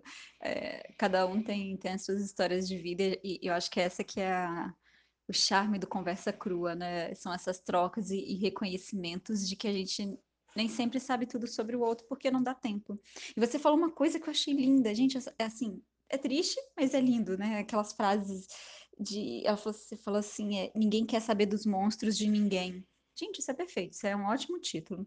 Mas, mas é, no dia a dia você não, não vai dar conta, e, e, é um pouco disso do que aconteceu também com a sua amiga, sabe? A, a gente, quando se depara com uma pessoa que que tem algum problema psicológico e você quer ajudar, né? Você tá ali solícito e tudo, mas você tem que ter total consciência, isso eu aprendi com o tempo, de quais são seus limites e de que você não pode ser responsável por uma pessoa, você não é um profissional. Você pode ajudar de algumas formas, depende de cada situação, mas muitas vezes o ajudar é não se envolver. É saber reconhecer quando você estar distante é melhor para aquela pessoa. É, é um pouco absurdo isso que eu estou falando, mas vai depender de cada situação. Né? Tem situações em que você se envolver pode ser um gatilho para a pessoa. Então, é, são situações realmente muito distintas e complicadas. Cada situação tem que ser avaliada dentro do, do seu próprio espectro ali, né, de, de ação. No caso do meu pai, a culpa em si, a gente não podia fazer muito mais coisas do que a gente já fazia, até porque, diferente dessa sua amiga, da menina que né, entrou em contato com a sua amiga, é, meu pai não ameaçava verbalmente. Não, não, tinha isso. A gente sabia que tinha algo muito errado, mas antes a gente não já não passa na cabeça, né, que a pessoa vai se matar. Tanto que não havia tentativa de suicídio. É, tem algumas estatísticas que dizem isso, né? Quando é com arma de fogo, ela é fatal. Então, não existe essa coisa de da tentativa. Ele não, nem tinha tentado antes. Para não dizer que não, teve uma vez que, nessa mesma fase, né, dos meus 14 para os 15 anos, quando a gente mudou para Vitória, para capital, que eu fiquei sozinha com ele em casa e ele estava muito tempo trancado já no quarto, ele foi ficando cada vez mais recluso, ficando dentro do quarto. E a minha família, por parte de pai, sempre foi muito ligada a dinheiro, né? enfim, questão de status, essa besteira toda. E a gente começou a ter essa, esse problema financeiro, crises financeiras e coisas assim. Isso foi piorando, piorando a situação dele. Ele foi ficando cada vez mais recluso. Então, tanto que quando a gente mudou para Vitória, eu convivia pouco com ele, mesmo estando em casa junto, mas ele ficava muito tempo no quarto. E aí teve um dia que ele saiu do quarto, eu estava fazendo o almoço para mim e para ele, porque minha mãe estava trabalhando no IBGE, foi a primeira vez que ela trabalhou fora de casa. E aí eu acho que também né, vem outras culpas no meio, mas ele estava saiu do quarto e eu vi que estava estranho. Você sente, né? Tem um comportamento estranho. Ele saiu do quarto e estava procurando alguma coisa na estante. Tinha uma estante numa parte da casa, uma parte que a gente não usava tanto da casa, e ele estava procurando, procurando, procurando, e eu entendi. Ele estava procurando uma caixa específica que tinha uma arma dentro. E a gente não verbalizou nada. Eu vi ele procurando, desesperado, querendo jogar os livros no chão, tentando achar a caixa. Eu vi ele pegar na caixa, ele olhou a caixa ele fechou a caixa porque eu falei, pai, não. Foi só a única. Ai, desculpa, gente. Não dá. Ai, gente. Eu tô aqui rindo, porque eu vou falando com aquela voz super normal, super, né, de, de quem tá relatando aqui um, um grande romance. E, e, não, eu tô me emocionando às vezes. Enfim. É porque eu sou muito visual e eu tô imaginando toda a cena de novo, né? Enfim. Mas vamos lá. E aí ele pegou, eu falei, não, e só foi isso que eu falei. E aí, na hora, ele fechou a, a caixa e saiu correndo. Eu nem olhei o que tinha na caixa, eu não precisava olhar o que tinha na caixa. Ele saiu correndo, entrou no quarto e trancou de novo. Ou seja, se eu não estivesse em casa, se eu não tivesse abordado naquela hora, provavelmente aquele seria o momento em que ele teria se matado. E aconteceu depois, acho que foi, não sei, alguns meses depois, eu não tenho consciência real dessa distância de tempo, né?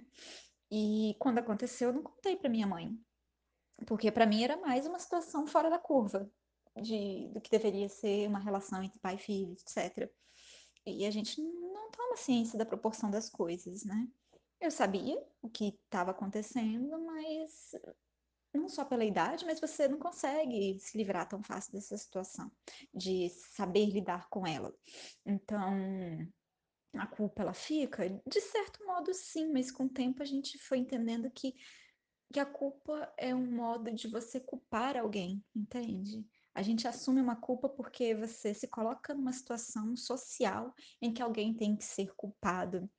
E é uma situação, não há uma culpa materializada em alguém ou uma situação ou algo que você deixou de fazer. As coisas acontecem na medida em que você tem uma série de situações juntas.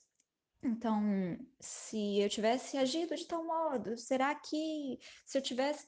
E se ele é muito perigoso, porque ele faz com que a família, com que as pessoas que estavam ao redor, elas comecem a pensar que aquilo é culpa delas, que elas mataram aquela pessoa. Não. E eu lembro isso muito claramente, porque como eu estava na fase da adolescência ainda, de eu pensar algumas vezes de e às vezes até verbalizar baixinho, sabe quando você xinga baixinho porque você é adolescente? E eu falar assim, ai, por que que não morre logo? Sabe? E, e logo depois que ele morreu, eu, pensei nisso. Tipo, porra, fui eu que matei, mas você não pensa no sentido lógico da coisa. Essa, essa coisa da culpa, ela vem nesse sentido, mas não é que você queria que a pessoa morresse, você queria que a situação de sofrimento parasse. A alternativa que o meu pai encontrou, que muitas pessoas encontram, é o suicídio. É o mais saudável? Óbvio que não, para ninguém. Então, o acompanhamento psicológico é importante? Sim, mas vem outras realidades também ao redor, né? A culpa, ela, ela ela vai se materializar de diferentes formas e eu tenho muita raiva, assim, eu tenho muito problema com a ideia de culpa, porque a gente se culpa por ser mulher, a gente se culpa por não querer fazer sexo, a gente se culpa por tantas coisas e a gente se culpa por não conseguir salvar o outro. Não é a nossa responsabilidade salvar ninguém. Mesmo quando você é mãe, mesmo quando você é diretamente responsável por uma vida biológica ali, no caso, mas você não salva ninguém. Está muito longe do nosso alcance. Você consegue fazer coisas em prol de melhorar a situação? Sim, mas às vezes não é suficiente, não é sua culpa não conseguir, né? Porque de fato você não conseguiria. Se a gente tivesse feito outras coisas, não dá para saber. É algo que, aconte que aconteceu.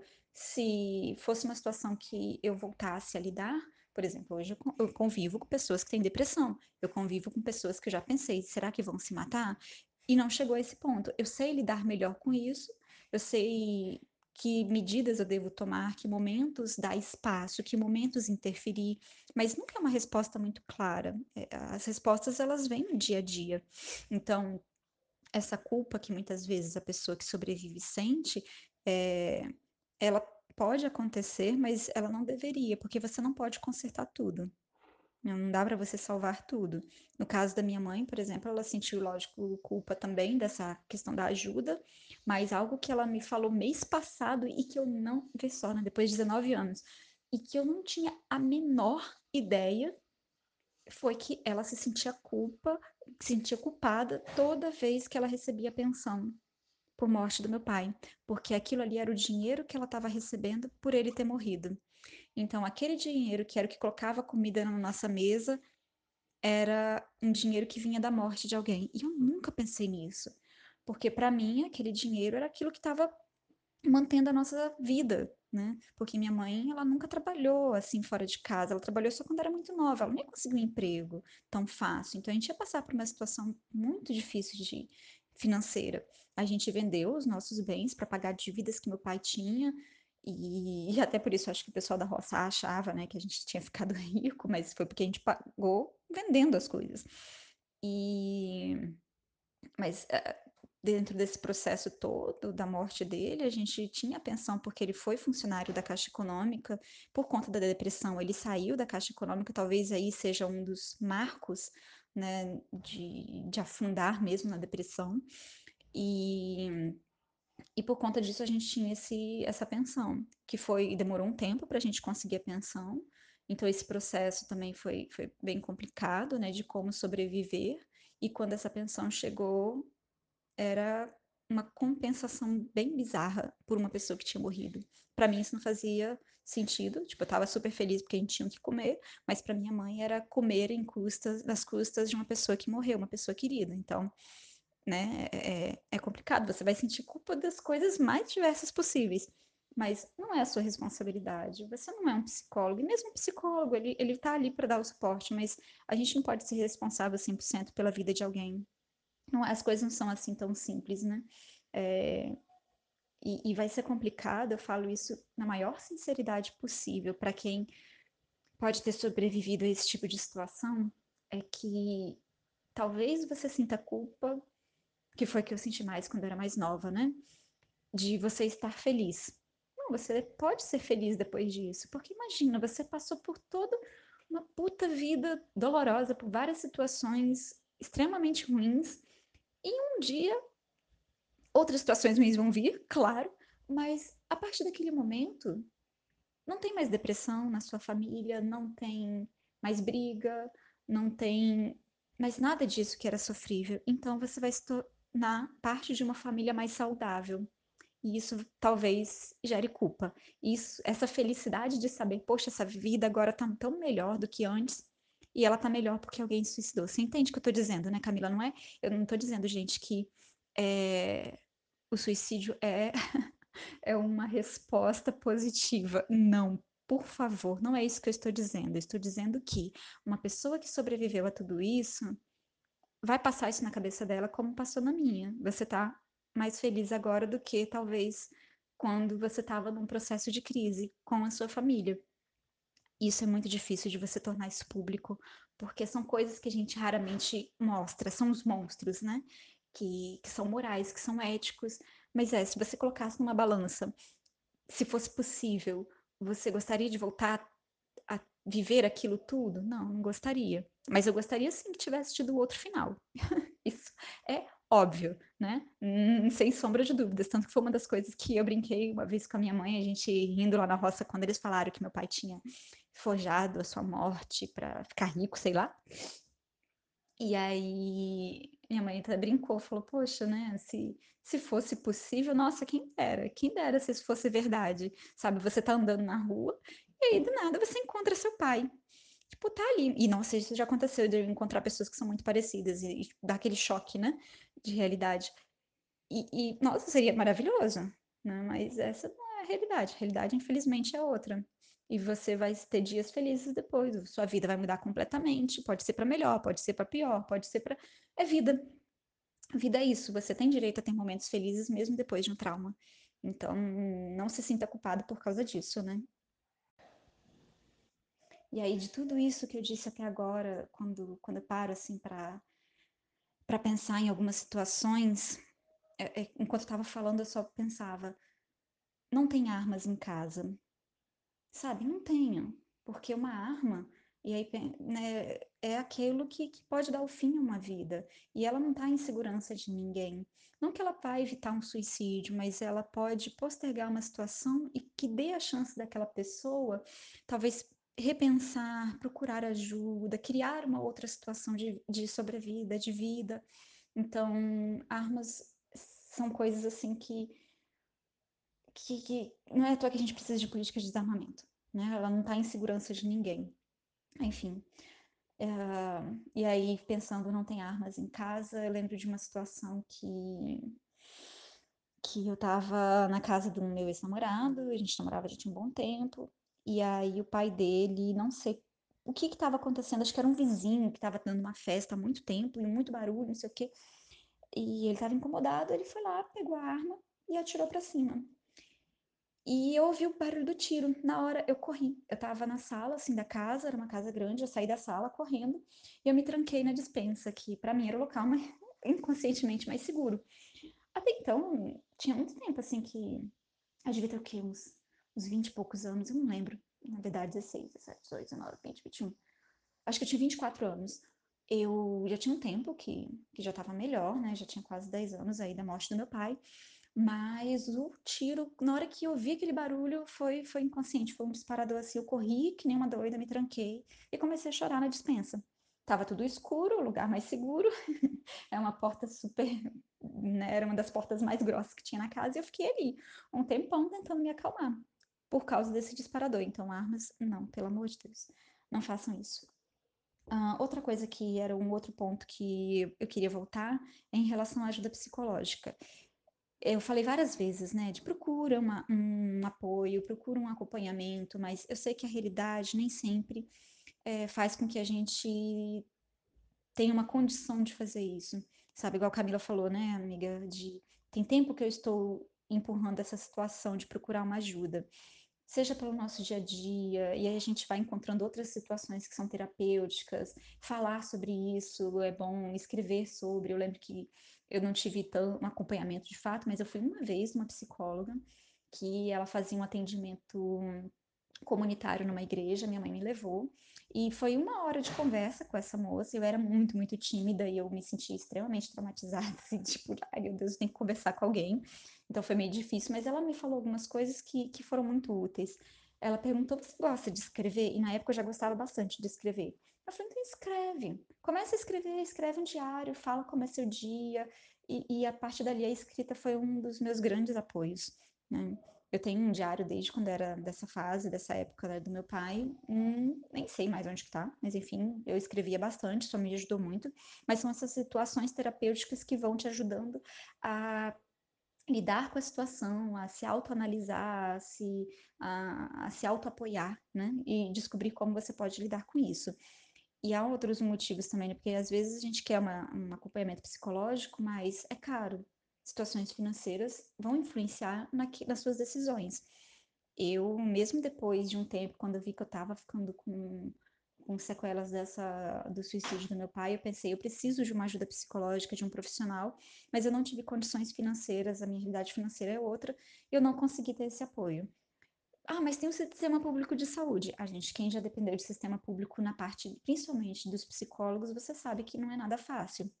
Quando eu fui tentar tratar a minha ansiedade uh, aqui na USP, na Universidade, na Universidade de São Paulo, eu fui, procurei e eu estava tendo crises de ansiedade e para você ter o atendimento psicológico, você tinha que ficar numa sala durante quatro horas esperando um atendimento. Para quem tem crise de ansiedade, estar junto com mais 50 pessoas com crises de ansiedade por quatro horas é insuportável. Então aquilo começou a me disparar mais e mais crises e eu não consegui voltar. Então a gente sabe como é difícil. Há situações que a gente pode ir tentando lidar, sabe? Se você não pode, neste momento, encontrar uma ajuda, um acompanhamento profissional, não se feche, não use isso também como uma, uma muleta para dizer que você não, não, não vai se cuidar, mas encontre aquilo que, que pode te ajudar, encontre talvez coisas da sua rotina. Eu encontrei a escrita, eu encontrei a música, eu ouvia muita música na época, e isso criava um clima de um momento que eu estou numa crise, de conseguir me controlar um pouco mais, de, de tentar lidar mais com os problemas. E sempre converse, conversar é muito importante. Vai ser difícil às vezes, porque você vai ter que escolher essa pessoa para quem você vai se abrir. Então, geralmente vai ser um amigo, e dependendo de como você está, você pode, né, talvez trazer um problema para essa pessoa. É, é difícil mesmo, é uma responsabilidade muito grande. Então, pense como que você conseguiria lidar com tudo isso de um modo mais imediato até você conseguir uma ajuda. Mas nunca negue o fato de que essa ajuda ela, ela precisa, ela, ela é útil, ela ajuda profissional que eu falo, né? Ela é útil e ela precisa ser encontrada. Né? Continue insistindo. Você vai remediando do jeito que dá, mas continue insistindo porque em algum momento é, ela precisa provavelmente acontecer. E é isso, gente. Nossa, eu falei bastante. Desculpem longos áudios, mas é porque tem várias situações que elas são muito complicadas, né? De não só das situações em si, do, do suicídio, mas de como a gente lidar com tudo isso. Realmente não, não é nada simples, mas é possível. Né? Eu falo aí como uma pessoa que estou aqui chorando, chorei com vocês, mas, mas isso mostra como que isso é possível. Né? De vai ser difícil, é, mas a gente a gente tem que conversar. Eu acho que podcast é uma coisa muito boa nisso também. Ouçam, igual a Camila falou do Mamilos, tem outros podcasts que falam sobre suicídio, sobre depressão, sobre várias situações. E eu acredito muito que o podcast, ele, ele é uma ferramenta que, que nos aproxima e que permite com que a gente comece a pensar sobre, né? Isso é muito importante. A gente, eu pedi para para Camila colocar esse áudio. Eu gravei esse áudio uma semana, eu acho, depois da finalização das gravações. Mas eu queria que Camila colocasse esse áudio na parte da culpa, sabe? Porque eu conversei com a minha mãe, a gente estava comentando sobre essa questão de eu ter participado do podcast, de, do suicídio do meu pai. Ela me contou algumas histórias, algumas coisas que, que no final das contas eu fiz questão de esquecer, né? Porque muitas dessas coisas, como eu tinha como eu era criança e quando ele se matou eu tinha 15 anos, ah, esse processo eu, ele é muito doloroso, né? Então, muitas das coisas eu fiz questão de esquecer. Isso vai para o subconsciente e você deleta, né? Mas não quer dizer que não esteja ali. E aí, nessa conversa, ela, ela me contou que, que nos últimos meses do meu pai, ela chegou a um ponto de não saber o que fazer, não conseguir convencê-lo a ir no médico, né, de ele achar que que ele conseguiria resolver tudo sozinho. Ele falava muito isso, não, eu vou conseguir resolver isso sozinho, não se preocupa. Eu tô, tô no caminho certo. Ir no médico é bobagem, é fraqueza, né? E aí, nesses momentos mais finais, ela contou que ela sabia de tudo que estava acontecendo de um modo que a gente, como filhos e os outros familiares, não sabiam, né? Porque até era uma carga muito pesada para ela, né? Seria até absurdo, acho, ela conseguir na época compartilhar isso com a gente. Mas aí ela falava que, ela falou comigo que, que ele contava tudo para ela de das situações em que ele passava sozinho, então esses momentos que ele estava no quarto sozinho, que a gente não sabia o que ele estava fazendo. Eu achava que ele estava dormindo, né?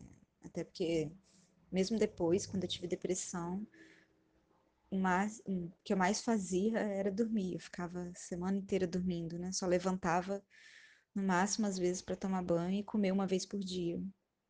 Então, na minha cabeça de filho, eu sempre achei que era isso, mas ela me contou que várias vezes ele tinha pego a arma e colocado a arma na cabeça, né? Nessa, nessa cena, nessa encenação do, de um quase, né? Isso não são consideradas necessariamente como tentativas de suicídio, mas é esse esse ensaiar para o momento, né? E por isso também que eu falei, não tenham armas em casa, isso é muito perigoso. E ele fez isso várias e várias vezes, e essas vezes que, ela, que ele fez isso, ele contava para minha mãe. Nossa, então imagina, né? A, a pressão que tudo isso é e como como que você se sente incapaz de ajudar, né? Isso é muito, muito, muito, muito complicado mesmo. A ponto de ela tentar, de ela ensaiar, colocar a arma na cabeça para tentar entender. Ela fez isso, né? De eu vou colocar essa arma e vou tentar entender o que é que acontece, qual é a sensação e, e como que eu posso ajudar sabendo disso. E ela falou que foi horrível e, e ela viu que não tinha mais como, né? Ela não poderia ajudar. Mas uma coisa é você sentir que não pode ajudar, outra coisa é você não sentir culpa. E essa culpa durou muitos anos. Então, eu pensei, nossa, eu tenho que, que pedir para Camila colocar isso para acho que faz, é importante, né, para a gente entender como que cada uma dessas situações vai fazer a gente, com o tempo, entender que a gente não tem domínio, que os familiares, quem está ao redor, é uma pressão enorme e que você sabe que você sozinho não consegue ajudar, mas o sentimento de culpa ele vai ficar por muito tempo, porque uma coisa é você saber, né? Você sentir, outra coisa é você fazer seu corpo, seu psicológico entender isso de fato.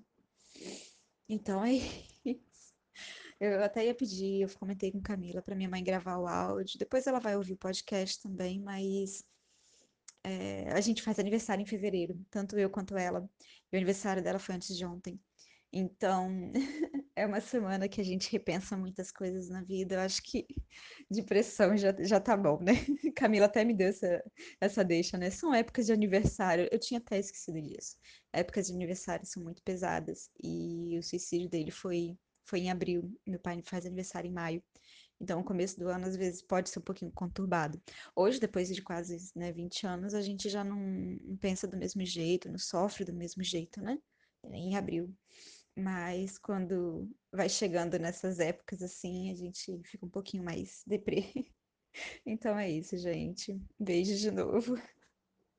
Bom, queridos ouvintes, hoje é dia 11 de fevereiro, dia que a gente voltou a gravar esse podcast, porque a gente passou cerca de uma semana, ou mais de uma semana, sem se falar. E a gente falou muito aí sobre, sobre família, né? E eu fiquei pensando, né, a Fabiana falando sobre o pai dela, a relação, né, com essa dualidade de sentimentos, né, o amor e o medo. Eu falei sobre o meu pai, que era muito mais não é nem medo assim, né? Era muito uma indiferença e tal.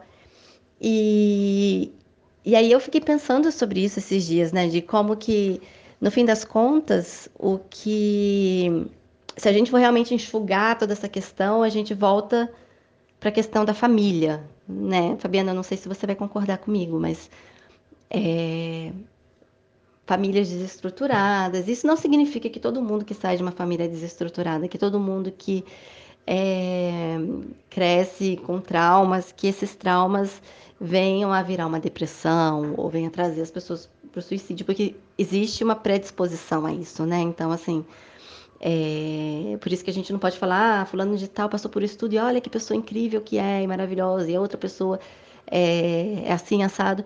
É porque existem também as predisposições genéticas, é, existem vários fatores que, de, de, personalidade, inclusive, que fazem com que uma pessoa acabe, acabe sendo mais atingida ou não pelas situações. Assim, eu queria falar com você, Fabiana, que você, para que você falasse um pouco sobre, sobre a sua visão, assim, sabe? No fundo, do fundo, a gente volta nessa questão da família, né? Dessa questão de, da importância de a gente cuidar das próximas gerações, né? De, de os pais serem companheiros, né? Não apenas autoridade. Você é uma pessoa que você não quer ter filhos, né? A gente já gravou live sobre isso, inclusive é, eu quero muito que você volte para o mês da mãe, para a gente, né, que é maio, mês do Dia das Mães. Eu quero que você volte para a gente poder conversar novamente sobre a, a não maternidade, porque foi um assunto muito bom, mas ficou numa live de Instagram por 24 horas e ele vale a pena ser retrabalhado.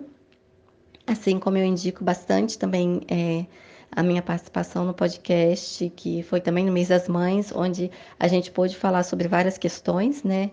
Acerca da maternidade.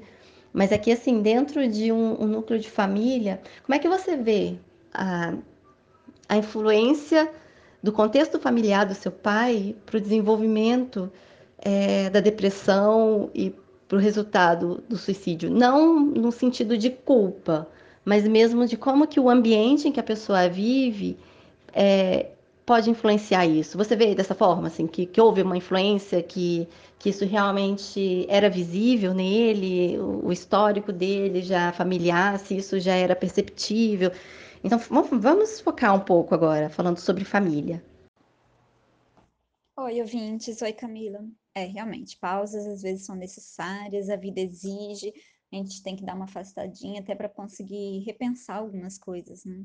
Eu voltei, reouvi alguns dos áudios que eu tinha enviado. Peço desculpa pelos meus super vícios de linguagem quando falo de assuntos mais delicados e pessoais, que eu fico cheio dos enfim, enfim, que é porque né, o cérebro já não está processando do mesmo modo como talvez deveria. Mas vamos lá. É, você tinha dito, né, dessa não maternidade. Obrigada pelo convite. Nossa, eu volto sim. A gente precisa mesmo falar sobre muitas outras coisas. A gente gravou a live, né? Gravou também um podcast lá no Não Pode Tocar no Dia das Mães, mas tem muita coisa que a gente precisa conversar, até mesmo porque a não maternidade, a maternidade, ela envolve tantas outras questões e quando a gente fala de suicídio, essas questões elas continuam voltando, né? Todos os outros assuntos eles esbarram inevitavelmente na ideia de família. E eu tenho achado isso incrível como que tem um peso tão grande a ideia do núcleo familiar, o que que ele é, e como que é importante as últimas, esses últimos tempos de luta para se discutir o que é essa constituição familiar, o que que se constitui uma família, né, esse núcleo, seja ali de parentes ah, no sentido dos pais, dos filhos, esse mais tradicional, ou de pensar pelos avós que criam as crianças, ou de outras pessoas que não têm laços sanguíneos, de amigos que se encontram na vida e formam esse núcleo familiar, como que esse núcleo ele é importante para a nossa vivência. E isso eu acho que não vai ser diferente em relação a essa questão da depressão e do suicídio. Ter esse núcleo, ter essa rede de apoio, ela é sim muito importante. Quando você diz sobre essa questão da predisposição, esse termo ele ele às vezes ele pode ser um pouco complicado, mas ele já traz consigo, assim como vários outros termos complicados, uma série de, de questões que são da bioquímica, genética, de personalidade, então são muitos contextos. Né? Até tinha falado antes desse meu antigo medo, logo que meu pai se matou, de que predisposição é essa? Será que se eu entrar em depressão, isso também vai acontecer? Será que, sabe, esses, esses, essas várias perguntas que vêm depois de, de um suicídio de alguém muito próximo? É, Hoje eu sei que não era, talvez, não sei se o caso do meu pai era uma depressão química, né, bioquímica, porque não dá para saber, né? Ele nunca procurou, ele nunca teve essa ajuda, de fato, médica, mas eu sei que talvez genética, ou pelo menos em relação à minha genética, não é o caso, né? Eu tive depressão durante um tempo, uma depressão leve, e que eu sei que não era essa a relação, mas sempre fica aquele aquele receio. Então, é importante sempre quando a gente sabe, assim como existe casos de câncer na família, como existe casos de Alzheimer, começar a conversar também sobre os casos de suicídio, como que foi, por que que foi, isso não ser um tabu, que é o que a gente está conversando aqui durante toda, né, esse nosso podcast, de como que isso é lidado dentro do núcleo familiar. E essa, esse talvez seja um dos, um dos grandes desafios, né? Porque se já é um tabu em sociedade, de um modo mais amplo, dentro do núcleo familiar também não vai ser diferente, né? E a relação entre família e depressão, ela assim como com o suicídio, ela é, é muito próxima, né? Essa rede de apoio ela vai ser muito importante quando a gente pensa em situações é, não só de estresse, de, de, de conflitos, mas também de, de toda a nossa formação como sujeito, né? esse núcleo familiar. Então, sim, eu acredito que essa, esse contexto, como você disse, ele vai ser vai ser importante, não como uma culpa, no caso do, dos meus, do meu pai, né, do suicídio dele, não exatamente, ou qualquer outro caso, não é exatamente uma culpa, uma culpa direta, né, de ser culpabilizado por algo, mas que essa relação de uma família desestruturada, de uma família que, que não sabe lidar com um problema, ela sim vai ter uma, um, uma relação ali de talvez como disparador ou como complicador. Acho que disparador não, mas talvez um complicador da situação. No caso do, do meu pai e talvez de tantas outras famílias, a relação que ele tinha com os pais era aquilo que você falou, era de uma relação muito autoritária. Essas gerações anteriores, a figura do pai era aquele pai autoritário, né, que, que mandava e você tinha que obedecer e, tudo mais, não, não existia essa questão do diálogo. Havia um carinho, mas era um carinho que ele era muitas vezes conflitante, que foi no caso um pouco às vezes da minha criação, porque meu pai também era autoritário, mas eu acredito que o pai do meu pai, meu avô paterno, e essa relação ela era muito pior. Ela era puramente autoritária. Eu não lembro de nenhuma situação de fato em que eu possa ter visto uma relação de carinho ali entre meu pai e o meu avô.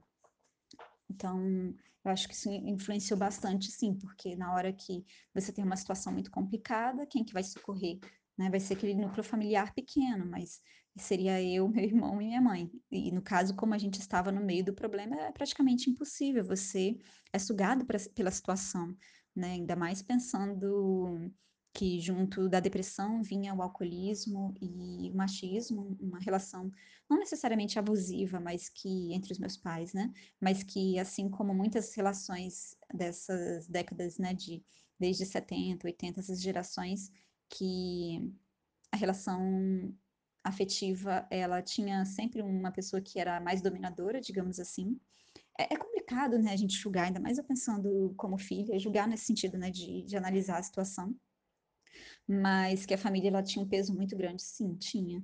E eu lembro que meu pai, ele tinha, ele às vezes parecia que ele estava meio fora do ninho, ele tinha uma aproximação muito mais forte com a família da minha mãe, nesse sentido afetivo, de sentir a vontade, de, sabe, conseguir estender. Eu lembro muito de, dos domingos, né, em família, que a gente saía da casa dos meus avós paternos, que era aquele almoço às vezes cansativo, né, tudo muito regrado a questões de aparência, de etiqueta e blá blá. E aí a gente ia para casa da minha avó, super simples, estendia uma esteira no chão, essas esteiras de palha, e ficava ali a tarde inteira, deitado no chão e conversando e à toa, sabe? Esse tipo de, de relação um pouco mais saudável. Então, eu via que, que, por um lado, ele podia até encontrar isso na família da minha mãe, mas em relação à, à criação daquilo que formou ele como sujeito enquanto a infância, era muito problemático. Tanto que todos os outros irmãos sempre tiveram também depressão, sempre foram pessoas que precisavam de um apoio ali psicológico, né? um suporte psicológico. Então, a família ela vai, sim, ter um peso muito grande na formação do sujeito.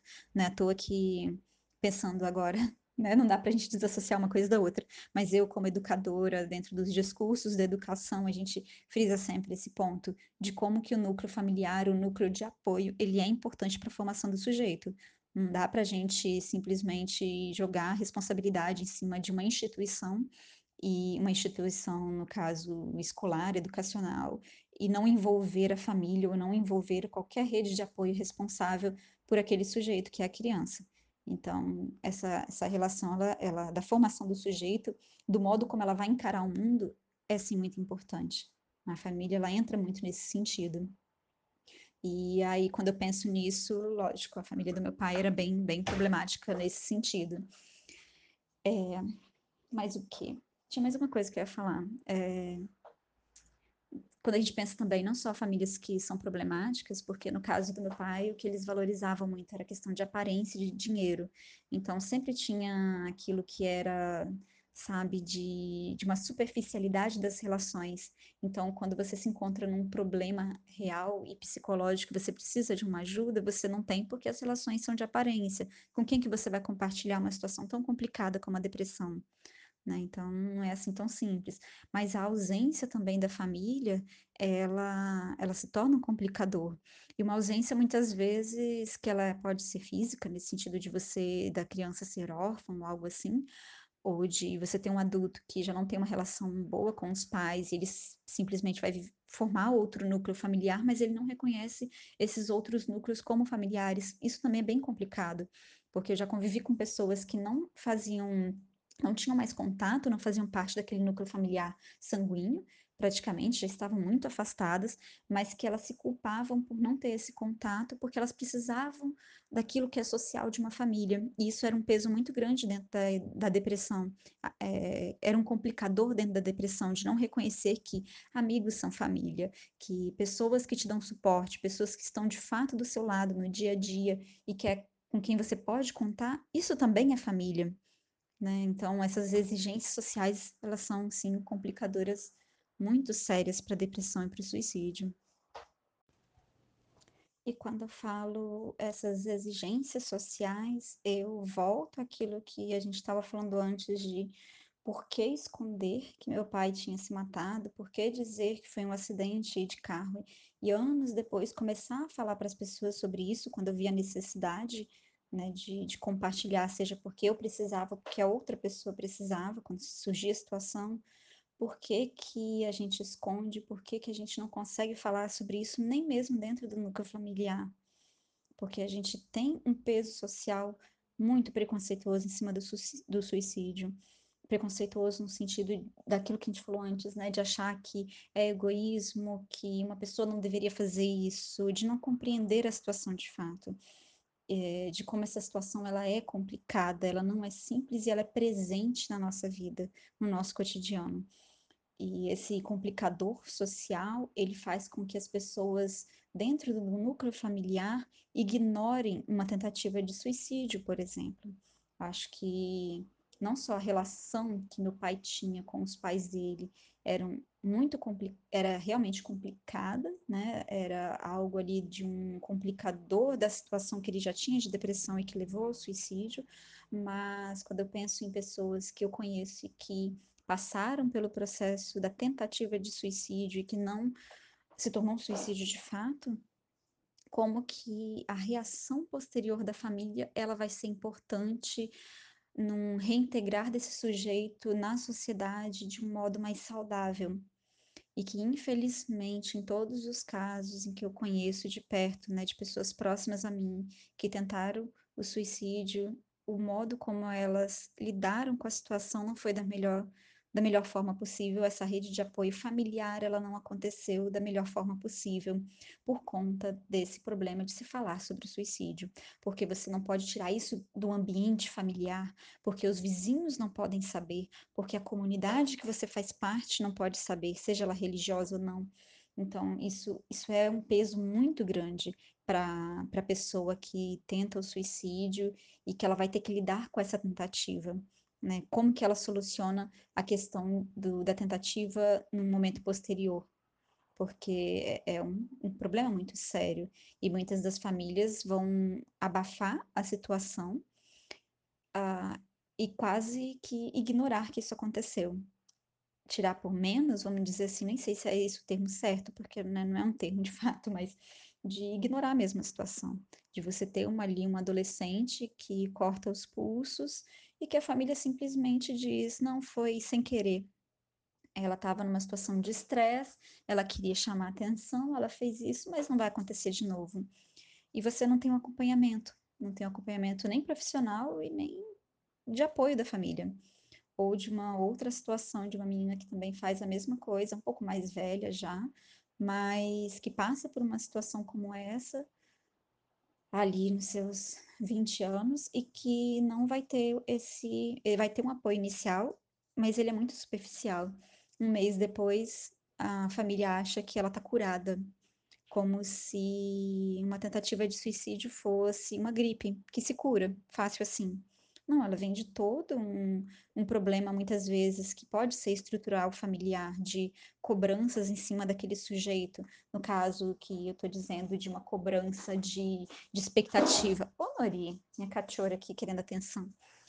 Ai, de uma cobrança de expectativa, sabe? de quem, quem é você dentro dessa família, por que, que você não se comporta como as outras pessoas, por que, que você não é como você deveria ser, por que, você é tão diferente dessa família, por que, que, você não fez o curso que eu queria, por que você não está seguindo o caminho que eu quero, porque eu sou a mãe, você tem que obedecer, eu sou o pai, você tem que obedecer, por que, que você está querendo namorar com esse sujeito, por quê, por quê, por quê? E aí, no meio desse monte de cobrança, a pessoa se perde, ela não se conhece, ela não sabe quem é ela, ou vai ter um relacionamento abusivo com o namorado, e onde que tá a família no meio de tudo isso quando vem uma tentativa de suicídio, sabe? Vai ter um reconhecimento inicial, muitas vezes, de que esse problema existiu, mas e depois? Depois se acredita que tá tudo certo. Tem ali uma, uma sombra de que aquilo foi um problema, mas na medida em que a pessoa começa a sorrir, fisicamente falando mesmo, sabe? Começa a sorrir, todo mundo acha que é tudo bem. E aí vida segue. E a gente sabe que não é assim. Você pode estar sorrindo. Nossa, meu, meu pai era muito sorridente. Socialmente, ele era super sorridente, né? E, e deu no que deu. Então, tem uma atenção, sabe? Eu acho que o núcleo familiar, ele, ele precisa estar sempre em diálogo. Eu acho que essa é parte mais complicada que a gente tem ainda de vivência, porque de tantas exigências que a gente tem no modo como a gente estruturou nossa vida em sociedade, você ainda ter tempo para o diálogo, um diálogo aberto e sincero, é muito difícil, mas ele precisa acontecer. Ele precisa tentar acontecer, porque aí você dá uma abertura. E é essa abertura que muitas vezes a pessoa que tem uma depressão ou a pessoa que tem um, um, algum problema ali disparador do suicídio é, é o que ela precisa, dessa abertura. Porque aquilo que eu já disse, né? Ah, procurou ajuda, mas, é, eu ofereci ajuda, mas não quis. Não é por aí, não é assim tão simples. Ah, uma pessoa que faz uma tentativa de suicídio, ela pode ter tentado buscar ajuda, mas a gente não consegue reconhecer tão fácil assim, porque não é direto. Falar sobre essas questões nunca é direto, né? E é isso, viver em família, viver em sociedade não é fácil. Mas eh, se a gente consegue aos poucos criar essa abertura afetiva né? Criar essa segurança dentro de uma família fica muito mais fácil de você lidar com o problema quando ele começa a chegar. Quando eu tive a depressão, eu demorei um bom tempo assim para conseguir. E olha que a minha estrutura familiar hoje, né, eu conto com uma estrutura, uma rede de apoio que, se eu precisar, ela está super aberta a tudo. Mas a minha personalidade é muito fechada, né, de procurar ajuda. E, e eu tenho total ciência disso. Então, mesmo para mim é muito difícil, imagina numa família muito desestruturada. Então, sim, acho que para qualquer tipo de situação de formação do sujeito, a, o núcleo que está em contato inicial ali de formação da criança, ou mesmo quando você é mais velho, porque a gente continua se estruturando e amadurecendo e vivendo, precisa ter ser saudável, né? Não quer dizer que vai ser perfeito. Não, a gente não deve se iludir com isso essa perfeição é uma coisa que o cinema vendeu e que deu muito errado, né? Então, não, não vai ter um núcleo familiar perfeito. Mesmo que eu diga, igual eu falei antes, né, que hoje eu me sinto mais feliz, eu percebo que minha família é mais saudável sem o meu pai no núcleo familiar, e isso pode ser um problema, né, é um problema complicado de se conversar, se dizer, mas mesmo assim a gente tem vários problemas. Não é uma família perfeita, nunca é, né?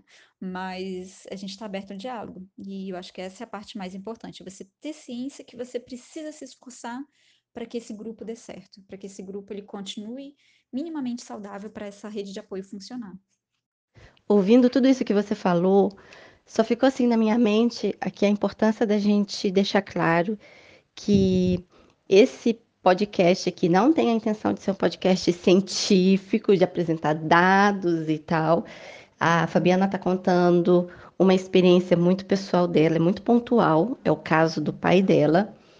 Mas se a gente for ampliar o leque, né, essas questões aí da, da depressão, suicídio, vale a gente lembrar que é, uma pessoa com depressão, as pessoas com depressão, elas não são iguais, né? Eu não sei se depende do, da, da gravidade da doença, é, com certeza tem influência também da própria personalidade da pessoa.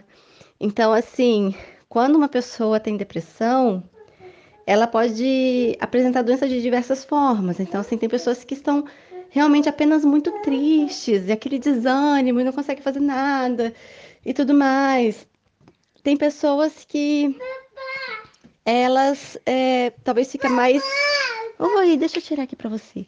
Talvez em algumas pessoas fica mais intensa a questão, por exemplo, de uma manipulação, né? Então, assim, imagina para uma família que qualquer decisão que a família toma que vá contra a vontade da pessoa que está em depressão e a pessoa ameaça um suicídio, é difícil, sim, sabe? É muito difícil lidar. Então, o que eu estava pensando aqui enquanto você falava é que, é, às vezes, é, é lógico que o doente, a pessoa que está doente, que tem depressão, ela precisa de tratamento, isso é óbvio. Mas a família precisa também. A, a família precisa, sabe, encontrar um, um lugar, alguém que, que, que, que, escute, né? Quem cuida também precisa de cuidado. Então, como é que você vai estar tá ali, vai ajudar uma pessoa que está em depressão, se você não está recebendo ajuda, sabe? A carga fica muito pesada, fica muito difícil. E eu acho que isso é muitas vezes deixado de lado, né? Quando a gente vai falar sobre a, a, a depressão, o suicídio, pensa muito, sabe? Ah, a família não prestou atenção nos sinais. Ah, essa pessoa não, é, ela foi né, egoísta. Ah, isso, aquilo. Mas na verdade não é tão fácil assim, né? Porque ah, nem sempre para a família é fácil lidar. Aliás, nunca é fácil lidar. Mas dependendo do, do tipo de depressão, né, o grau da depressão e da personalidade da pessoa, é, a família realmente não, não consegue manter. A família, talvez ela não leve mais tão a sério porque ela entende que aquilo ali é só uma manipulação. E muitas vezes talvez seja realmente uma manipulação, até que um dia essa manipulação vire uma coisa real. Então, assim, eu espero não estar falando besteira, mas foram algumas considerações que eu pensei enquanto eu te escutava. Interessante isso que você disse, né, sobre as pessoas que sobrevivem a uma tentativa de suicídio. Eu vi em algum lugar, eu não sei se foi Grey's Anatomy, porque já tem um tempo, ou se foi um filme, mas é, tinha uma pessoa que tentou suicídio, alguém foi e salvou essa pessoa, e essa pessoa ficou muito pé da vida. Porque essa pessoa queria morrer, porque essa pessoa estava cheia de dívidas, porque essa pessoa estava cheia de problemas, porque ela não queria mais ter que olhar na cara das outras pessoas, ela estava de saco cheio da vida. E, e aí eu fiquei pensando assim, ok, você vai e salva uma pessoa de um suicídio, né? Então, tipo, você está mantendo a vida, mas até que preço a gente mantém a vida? Né? Até que preço? Porque uma coisa é você salvar uma pessoa de suicídio, mas ela vai ter que continuar encarando os problemas dela. Então, cadê o apoio para ela encarar os problemas dela? Cadê? Ninguém vai pagar as dívidas que ela tem para pagar. Ninguém vai resolver os problemas que ela tem que resolver e ela cansou. E quem somos nós como sociedade ou como pessoas para querer interferir na decisão de uma pessoa de tirar a vida ou não? Isso é um, eu acho que isso é um questionamento ético muito provocativo, mas que tem que ser pensado sobre, sabe? É como quando alguém dá, é lógico que é outra dimensão, mas quando alguém dá um pitaco na vida de uma mãe ou julga o que uma mãe faz, é, as pessoas não estão acordando durante a noite para cuidar dos meus filhos, elas não estão saindo que nem loucas e cansadas na rua para levar para creche, para fazer isso, para fazer aquilo. Não estão, sabe? Então elas não têm o direito de dar um pitaco na minha vida e ao mesmo tempo de influenciar a vida de outra pessoa é numa decisão sobre viver ou morrer. Isso é muito sério. Isso é, é, é assim vai além dessa coisa do bom mocismo ou de frases bonitas, ou de, nossa, olha, você tem a vida, a vida é um presente. Que presente? Para algumas pessoas a vida é uma tortura. E a gente precisa é, desromantizar a vida, entender que para algumas pessoas a vida é uma tortura. A gente precisa pensar, ok, se eu não posso ajudar essa pessoa a resolver os problemas dela, então o que, que eu posso fazer para tornar a vida dessa pessoa algo mais agradável? Para que essa pessoa talvez recupere a vontade de viver. É bem complicado, é muito complicado, assim, é... Eu estava pensando nisso agora e eu não tenho resposta também.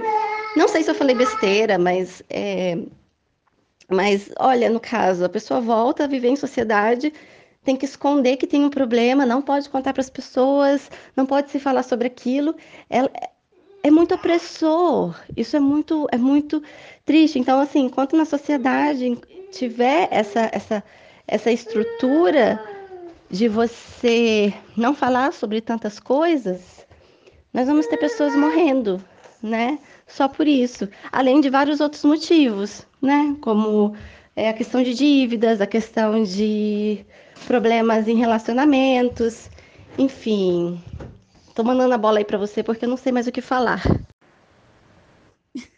Bom, não é à toa que você chegou o um momento em que você não sabe exatamente agora o que dizer, porque você chega num assunto que ele é um dos mais delicados, né? Que é o poder da, do poder da morte, o poder de tirar a vida.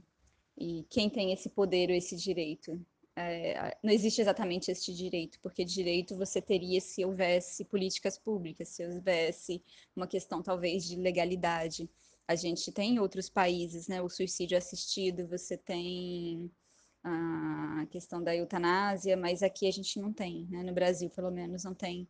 E está muito longe de existir qualquer tipo de incentivo de discussão a respeito. Se a gente não consegue nem discutir sobre suicídio, imagina sobre a questão da própria morte. E isso é muito complicado, porque, como você disse, a gente entra num, num discurso ali, num problema ético, e que a gente fica meio que sem, sem uma resposta, ainda mais porque, né, no meu caso, no nosso caso aqui, a gente está uma conversa de relatos. Né?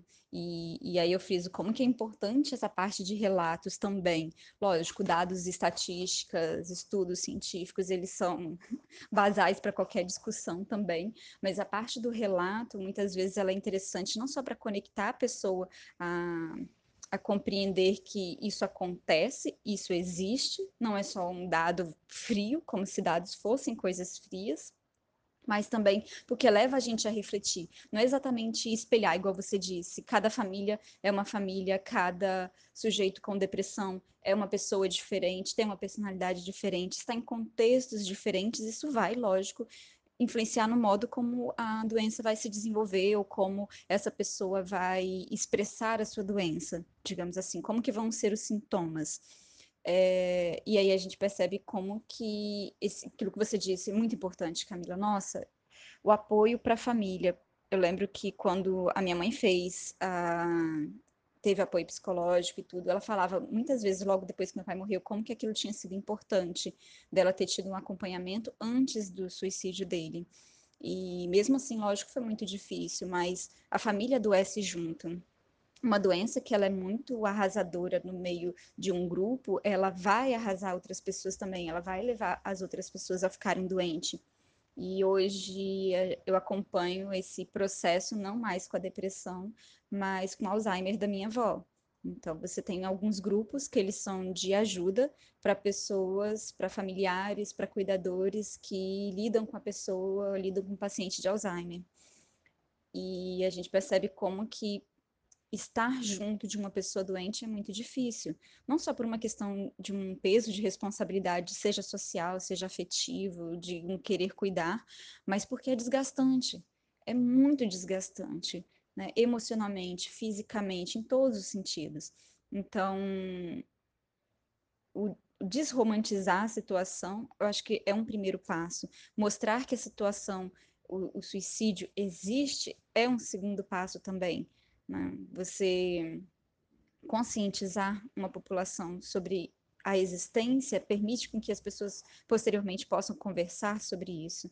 E eu ainda guardo aquela pontinha assim de esperança, que é um dos motivos a gente estar tá conversando aqui, de a gente consegue conversar sobre. Então, muito, muito aos poucos, a gente talvez consiga mudar esse panorama, consiga mudar o modo como a gente lida entre os grupos, entre os familiares em relação à doença. Né? Guardando aí cada individualidade, claro. Mas se a gente tem uma mudança mínima num seio familiar, em cada um desses, desses espaços, as políticas públicas provavelmente vão se modificar. Né? Uh, por exemplo, aqui no Brasil é muito recente o atendimento psicológico no SUS, né, no Sistema Público de Saúde. É muito, muito recente. Então, aos poucos a gente vai percebendo como que, que é necessária algumas mudanças que também são políticas e que a depressão é realmente uma coisa séria, que o suicídio ele é possível. E como que a gente entra nesse embate ético sobre e aí, quanto você está disposto politicamente ou no sentido familiar a permanecer com esta pessoa sofrendo a seu lado é difícil, não é fácil. Por isso que eu tinha falado antes, como que a, a culpa é uma coisa que ronda muito a gente, porque a gente vai começar a pensar sobre todas as questões. Uh, o suicídio ele leva a gente a pensar sobre isso, principalmente no, depois que ele acontece. Né?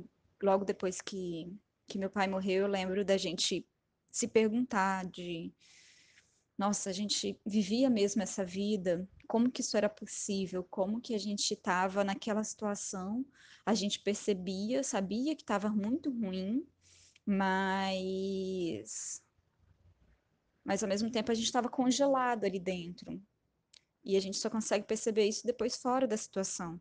E o fora da situação não precisa ser necessariamente, aí que vem a minha esperança, não precisa ser necessariamente lógico depois do suicídio, para os familiares que, que, que né, estão ali ao redor, mas fora da situação, quando você consegue raciocinar sobre aquilo ali e pensar como agir, porque o como agir vai depender de cada situação.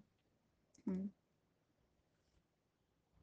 Bom, eu acho que com tudo que foi dito, que foi falado aqui, principalmente agora nesse final, né? Essa questão da ética, é, a questão do nosso direito em querer intervir ou interferir sem que haja realmente uma disposição a, a fazer algo que realmente ajude e, ao mesmo tempo, a gente olhar o indivíduo que cometeu suicídio não apenas, né, como uma vítima, mas como uma pessoa que realmente precisa de ajuda, mas é uma pessoa que já tem ali vários outros fatores, como personalidade e tal. Eu acho que tudo isso ajuda bastante, talvez, uh, no processo. Talvez tenha alguém que esteja passando pelo trauma né, de ter vivido suicídio de algum amigo, de, de passando pelo luto, né, pelo suicídio de algum amigo, de algum parente, de algum familiar. É, acho que a gente falou bastante aí sobre a questão da culpa, né, que infelizmente há muito que a gente não pode fazer. Fabiana, agradeço muito por você ter sido sincera, aberto seu coração. É, e a gente está aqui dispostas a, a, escutar o que vocês têm a falar sobre isso. Vocês podem mandar e-mail para gente no conversacru.gmail.com ou vocês podem ir lá no Instagram, no Instagram, na última postagem, onde é, eu postei sobre esse episódio, então vocês podem ir lá comentar, o meu Instagram é Camicausos, ou vocês podem mandar mensagem para Fabiana. Fabiana, seu Instagram é um pouquinho mais difícil de explicar, o Hypedrone, mas eu vou deixar aqui na descrição. E, e a gente vai continuar essa conversa dessa forma e aqui não tem verdades absolutas, é a experiência da Fabiana, algumas reflexões que a gente fez com base nessa experiência e, e eu acho que vocês vão ter muito mais a agregar. Acredito que vocês vão pensar sobre e a gente vai ficar muito feliz em receber um feedback de vocês, tá bom? Fabiana, muito obrigada mesmo pela sua disponibilidade em falar sobre isso. Muito obrigada, porque você me surpreendeu em vários momentos. É, eu estava muito preocupada com uma questão de fragilidade, mas acabou que nós duas nos mostramos frágeis e fortes ao mesmo tempo em diferentes situações falando sobre esse assunto. É, eu quero pedir desculpa aos ouvintes se em algum momento eu fui um pouco confusa, mas quando o assunto é sentimentos, né? Chega um momento que a gente já não consegue verbalizar tão bem o que está pensando, o que está sentindo e tal. E é isso, gente. Agradeço muito a vocês e agora eu abro espaço para Fabiana se despedir. E na próxima semana nós temos mais um Conversa Crua. Gente, eu gravei tantas vezes essa mensagem de, de despedida. Eu sou tão ruim com despedidas. Mas eu agradeço, Camila, mesmo, o espaço, sabe, para a gente conseguir conversar sobre esse assunto. Eu confesso que quando você fez o convite, eu fiquei com muito receio, porque, primeiro, de não, não conseguir verbalizar direito, porque poucas vezes, de fato, eu conversei sobre esse assunto, só quando com uma outra pessoa eu comentei, né, do, do ocorrido, do suicídio do meu pai. Então, isso já tinha bastante tempo que eu não falava sobre, e, e mesmo que aquela coisa que eu falei no começo, né? o tempo cura, o tempo não cura, a gente vai lidando com a vida, vai fazendo outras coisas, uh, o tempo ele vai amenizando algumas situações, né, e fazendo a gente aprender a lidar com elas. E eu acho que a maior dificuldade que, que muitas vezes eu tenho quando eu falo sobre esses assuntos, é, sobre assuntos delicados, de um modo geral, até mesmo lá no Não Pode Chorar, né, no outro podcast, é de conseguir me abrir sem ofender talvez o outro, e aí eu peço desculpas se por essa visão de uma, uma filha que teve o pai que se matou, né, essa questão do relato, se em algum momento isso ofendeu alguém, não sei, né, acho que esses anos aí de podcast, eu sei que isso pode acontecer, né, então eu peço desculpa para vocês se eu falei alguma bobagem, é, e se falei também, entre em contato comigo, acho que conversar é sempre bom, o meu Instagram é confuso mesmo, é o Rai Pedrone, mas quem quiser falar comigo pelo Twitter ou até pelo Telegram é sunomoma. E tem um e-mail também, acho que e-mail é sempre válido, né? Mesmo que muitas pessoas não usem tanto, mas é o nuventrincada.gmail.com. Fico aí disponível para quem quiser conversar a respeito e compartilhar essas experiências. É, e eu reforço mais uma vez aquilo que Camila falou, né, em relação à culpa, que eu acho que é o que mais pesa durante todos os anos depois dessa situação. É, não sentir culpa sobre você não ter conseguido agir mais do que gostaria de ter agido, de socorrer ou algo assim. Esses pensamentos vão mesmo passar pela cabeça, é, ainda mais dentro do núcleo familiar, né, de de responsabilidade, responsabilização. E não é por aí. Né? As coisas fogem muitas vezes do nosso controle, do nosso domínio. Até porque se diz, diz respeito de uma outra pessoa, né? É, e também o outro lado, a culpa por não conseguir ajudar e a culpa, uma culpa posterior de talvez se sentir bem, se sentir aliviado por uma situação de estresse determinado. Isso, é, isso, é terrível mesmo, mas uh, entendam que que é vida. Eu não sei nem o que dizer exatamente. É, eu acho que essa é a parte mais difícil de conversar sobre, porque você tem que admitir, como no meu caso, que, que é um certo alívio. Eu preferia, lógico, que o fim tivesse sido outro, mas. Mas a vida seguiu, né? A vida sempre segue. E é assim que a gente acaba encarando as coisas. E obrigada, Camila, pela confiança. Novamente, quem quiser continuar a conversa, só me procurar. E a gente se encontra por aí. tchau, tchau, gente. Foi um enorme prazer mesmo. Um enorme prazer e um alívio conseguir conversar sobre essas questões. Beijo, beijo. Olá, queridos ouvintes. Sejam muito bem-vindos a mais um Conversa Crua, o local onde as conversas de WhatsApp viram podcast. Eu sou Camila Saloto, eu sou a host deste podcast e hoje a conversa continua com a Fabiana Pedroni. Caso você não tenha escutado o episódio anterior e não saiba quem é a Fabiana, eu te aconselharia a fazer uma pausa aqui, voltar no episódio anterior, ouvir tudinho e depois vem para cá. No episódio anterior a gente falou sobre manter amizades à distância, mas também sobre o perfeccionismo que nos freia, né? Quando você quer começar um projeto, dar continuidade a alguma coisa, mas você tem a sensação que não está bom o suficiente, que você não está preparado o suficiente e como que, que o perfeccionismo aí ele pode atrapalhar a gente a realizar sonhos, a realizar projetos. Então volta lá e escuta que tá muito legal. Esse episódio aqui também está maravilhoso, mas é um episódio que é para você sentar, ouvir e pensar na vida. A Fabiana vai contar pra gente como é que foi a experiência dela após a morte do pai dela. O pai dela cometeu suicídio, ela tinha 14 anos, não, 15 anos. Ela tinha 15 anos quando isso aconteceu. E, gente, é, nós reviramos memórias e passados. E se a princípio eu estava muito preocupada com ela, Logo, ela também se mostrou muito preocupada comigo, porque não tem como falar das relações que ela tinha com a família dela sem falar também das minhas relações com a minha família. Mas antes da gente começar a conversa com a Fabiana, eu tenho alguns agradecimentos a fazer. Então, eu queria agradecer muito a Bárbara, que mandou uma mensagem sobre o último episódio. A Bárbara, que participou dos três primeiros episódios desse podcast.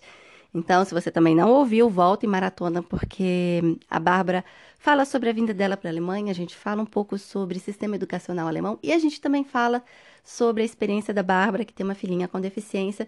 Então, são episódios riquíssimos e eu super indico para vocês.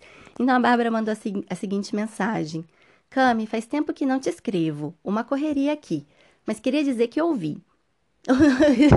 Mas queria dizer que eu ouvi teu podcast com a Fabiana. Desculpa, gente. Adorei. E que presente vocês têm? Vocês se têm. Uma amizade de tantos anos e com toda essa distância é um luxo. Uma delícia de ter ouvido. Grande beijo.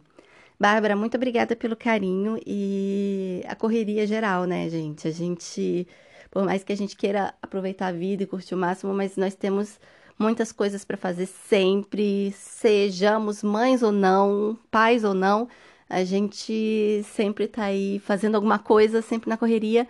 E mesmo assim ela tirou esse, esse momento para mandar essa mensagem, eu fiquei muito feliz.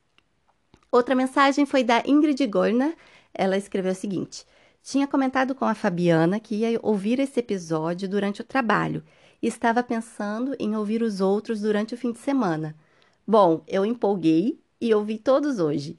Inclusive, comentei sobre o podcast com a minha colega. Espero que tenha conseguido uma nova ouvinte. Aê, gente! Comente com os amigos de vocês, façam como a Ingrid, tá bom? Porque esse trabalho que eu faço aqui é um trabalho voluntário, como praticamente de todos os podcasts, da maioria dos podcasts por aí. Então, muito obrigada pela indicação e indiquem mesmo. Mas ela continua. Gostei muito da proposta passa a sensação de proximidade entre o ouvinte e os podcasters. Não sei se rola muito com vocês, mas sabe quando você tem uma conversa super bacana e quer comentar com um amigo e põe até os áudios para ele a ouvir e depois trocar uma ideia? É essa sensação que tive ao ouvir os episódios. Bom, muito obrigada, muito obrigada mesmo, Ingrid, por essa mensagem tão carinhosa e é muito gostoso é, receber esse tipo de feedback. Claro que também, gente, críticas, críticas construtivas são sempre muito bem-vindas, mas é, a intenção do Conversa Crua é realmente ser essa conversa bem, bem íntima. A única coisa que eu gravo extra são essas introduções, né? Porque quando eu tô gravando o podcast, quando eu gravei o podcast com a Fabiana, por exemplo, eu ainda não tinha nenhum episódio publicado. Então, as introduções eu tenho que fazer. É, mas mesmo assim, eu tento deixar a conversa o mais original possível. Na conversa de hoje, por exemplo, eu incluí áudios enquanto eu e Fabiana a gente pensou em dar uma pausa na conversa e aí a gente acabou que entrou em outro assunto e resolveu colocar então é, esse assunto sim na pauta e, e, aí eu resolvi deixar todos os áudios para vocês terem uma noção de como que a gente se comunica e se organiza na, na hora de gravar. Então, Ingrid, muito obrigada, muito obrigada mesmo. Seu comentário, assim, ele, ele encheu meu dia, sabe? Iluminou meu dia.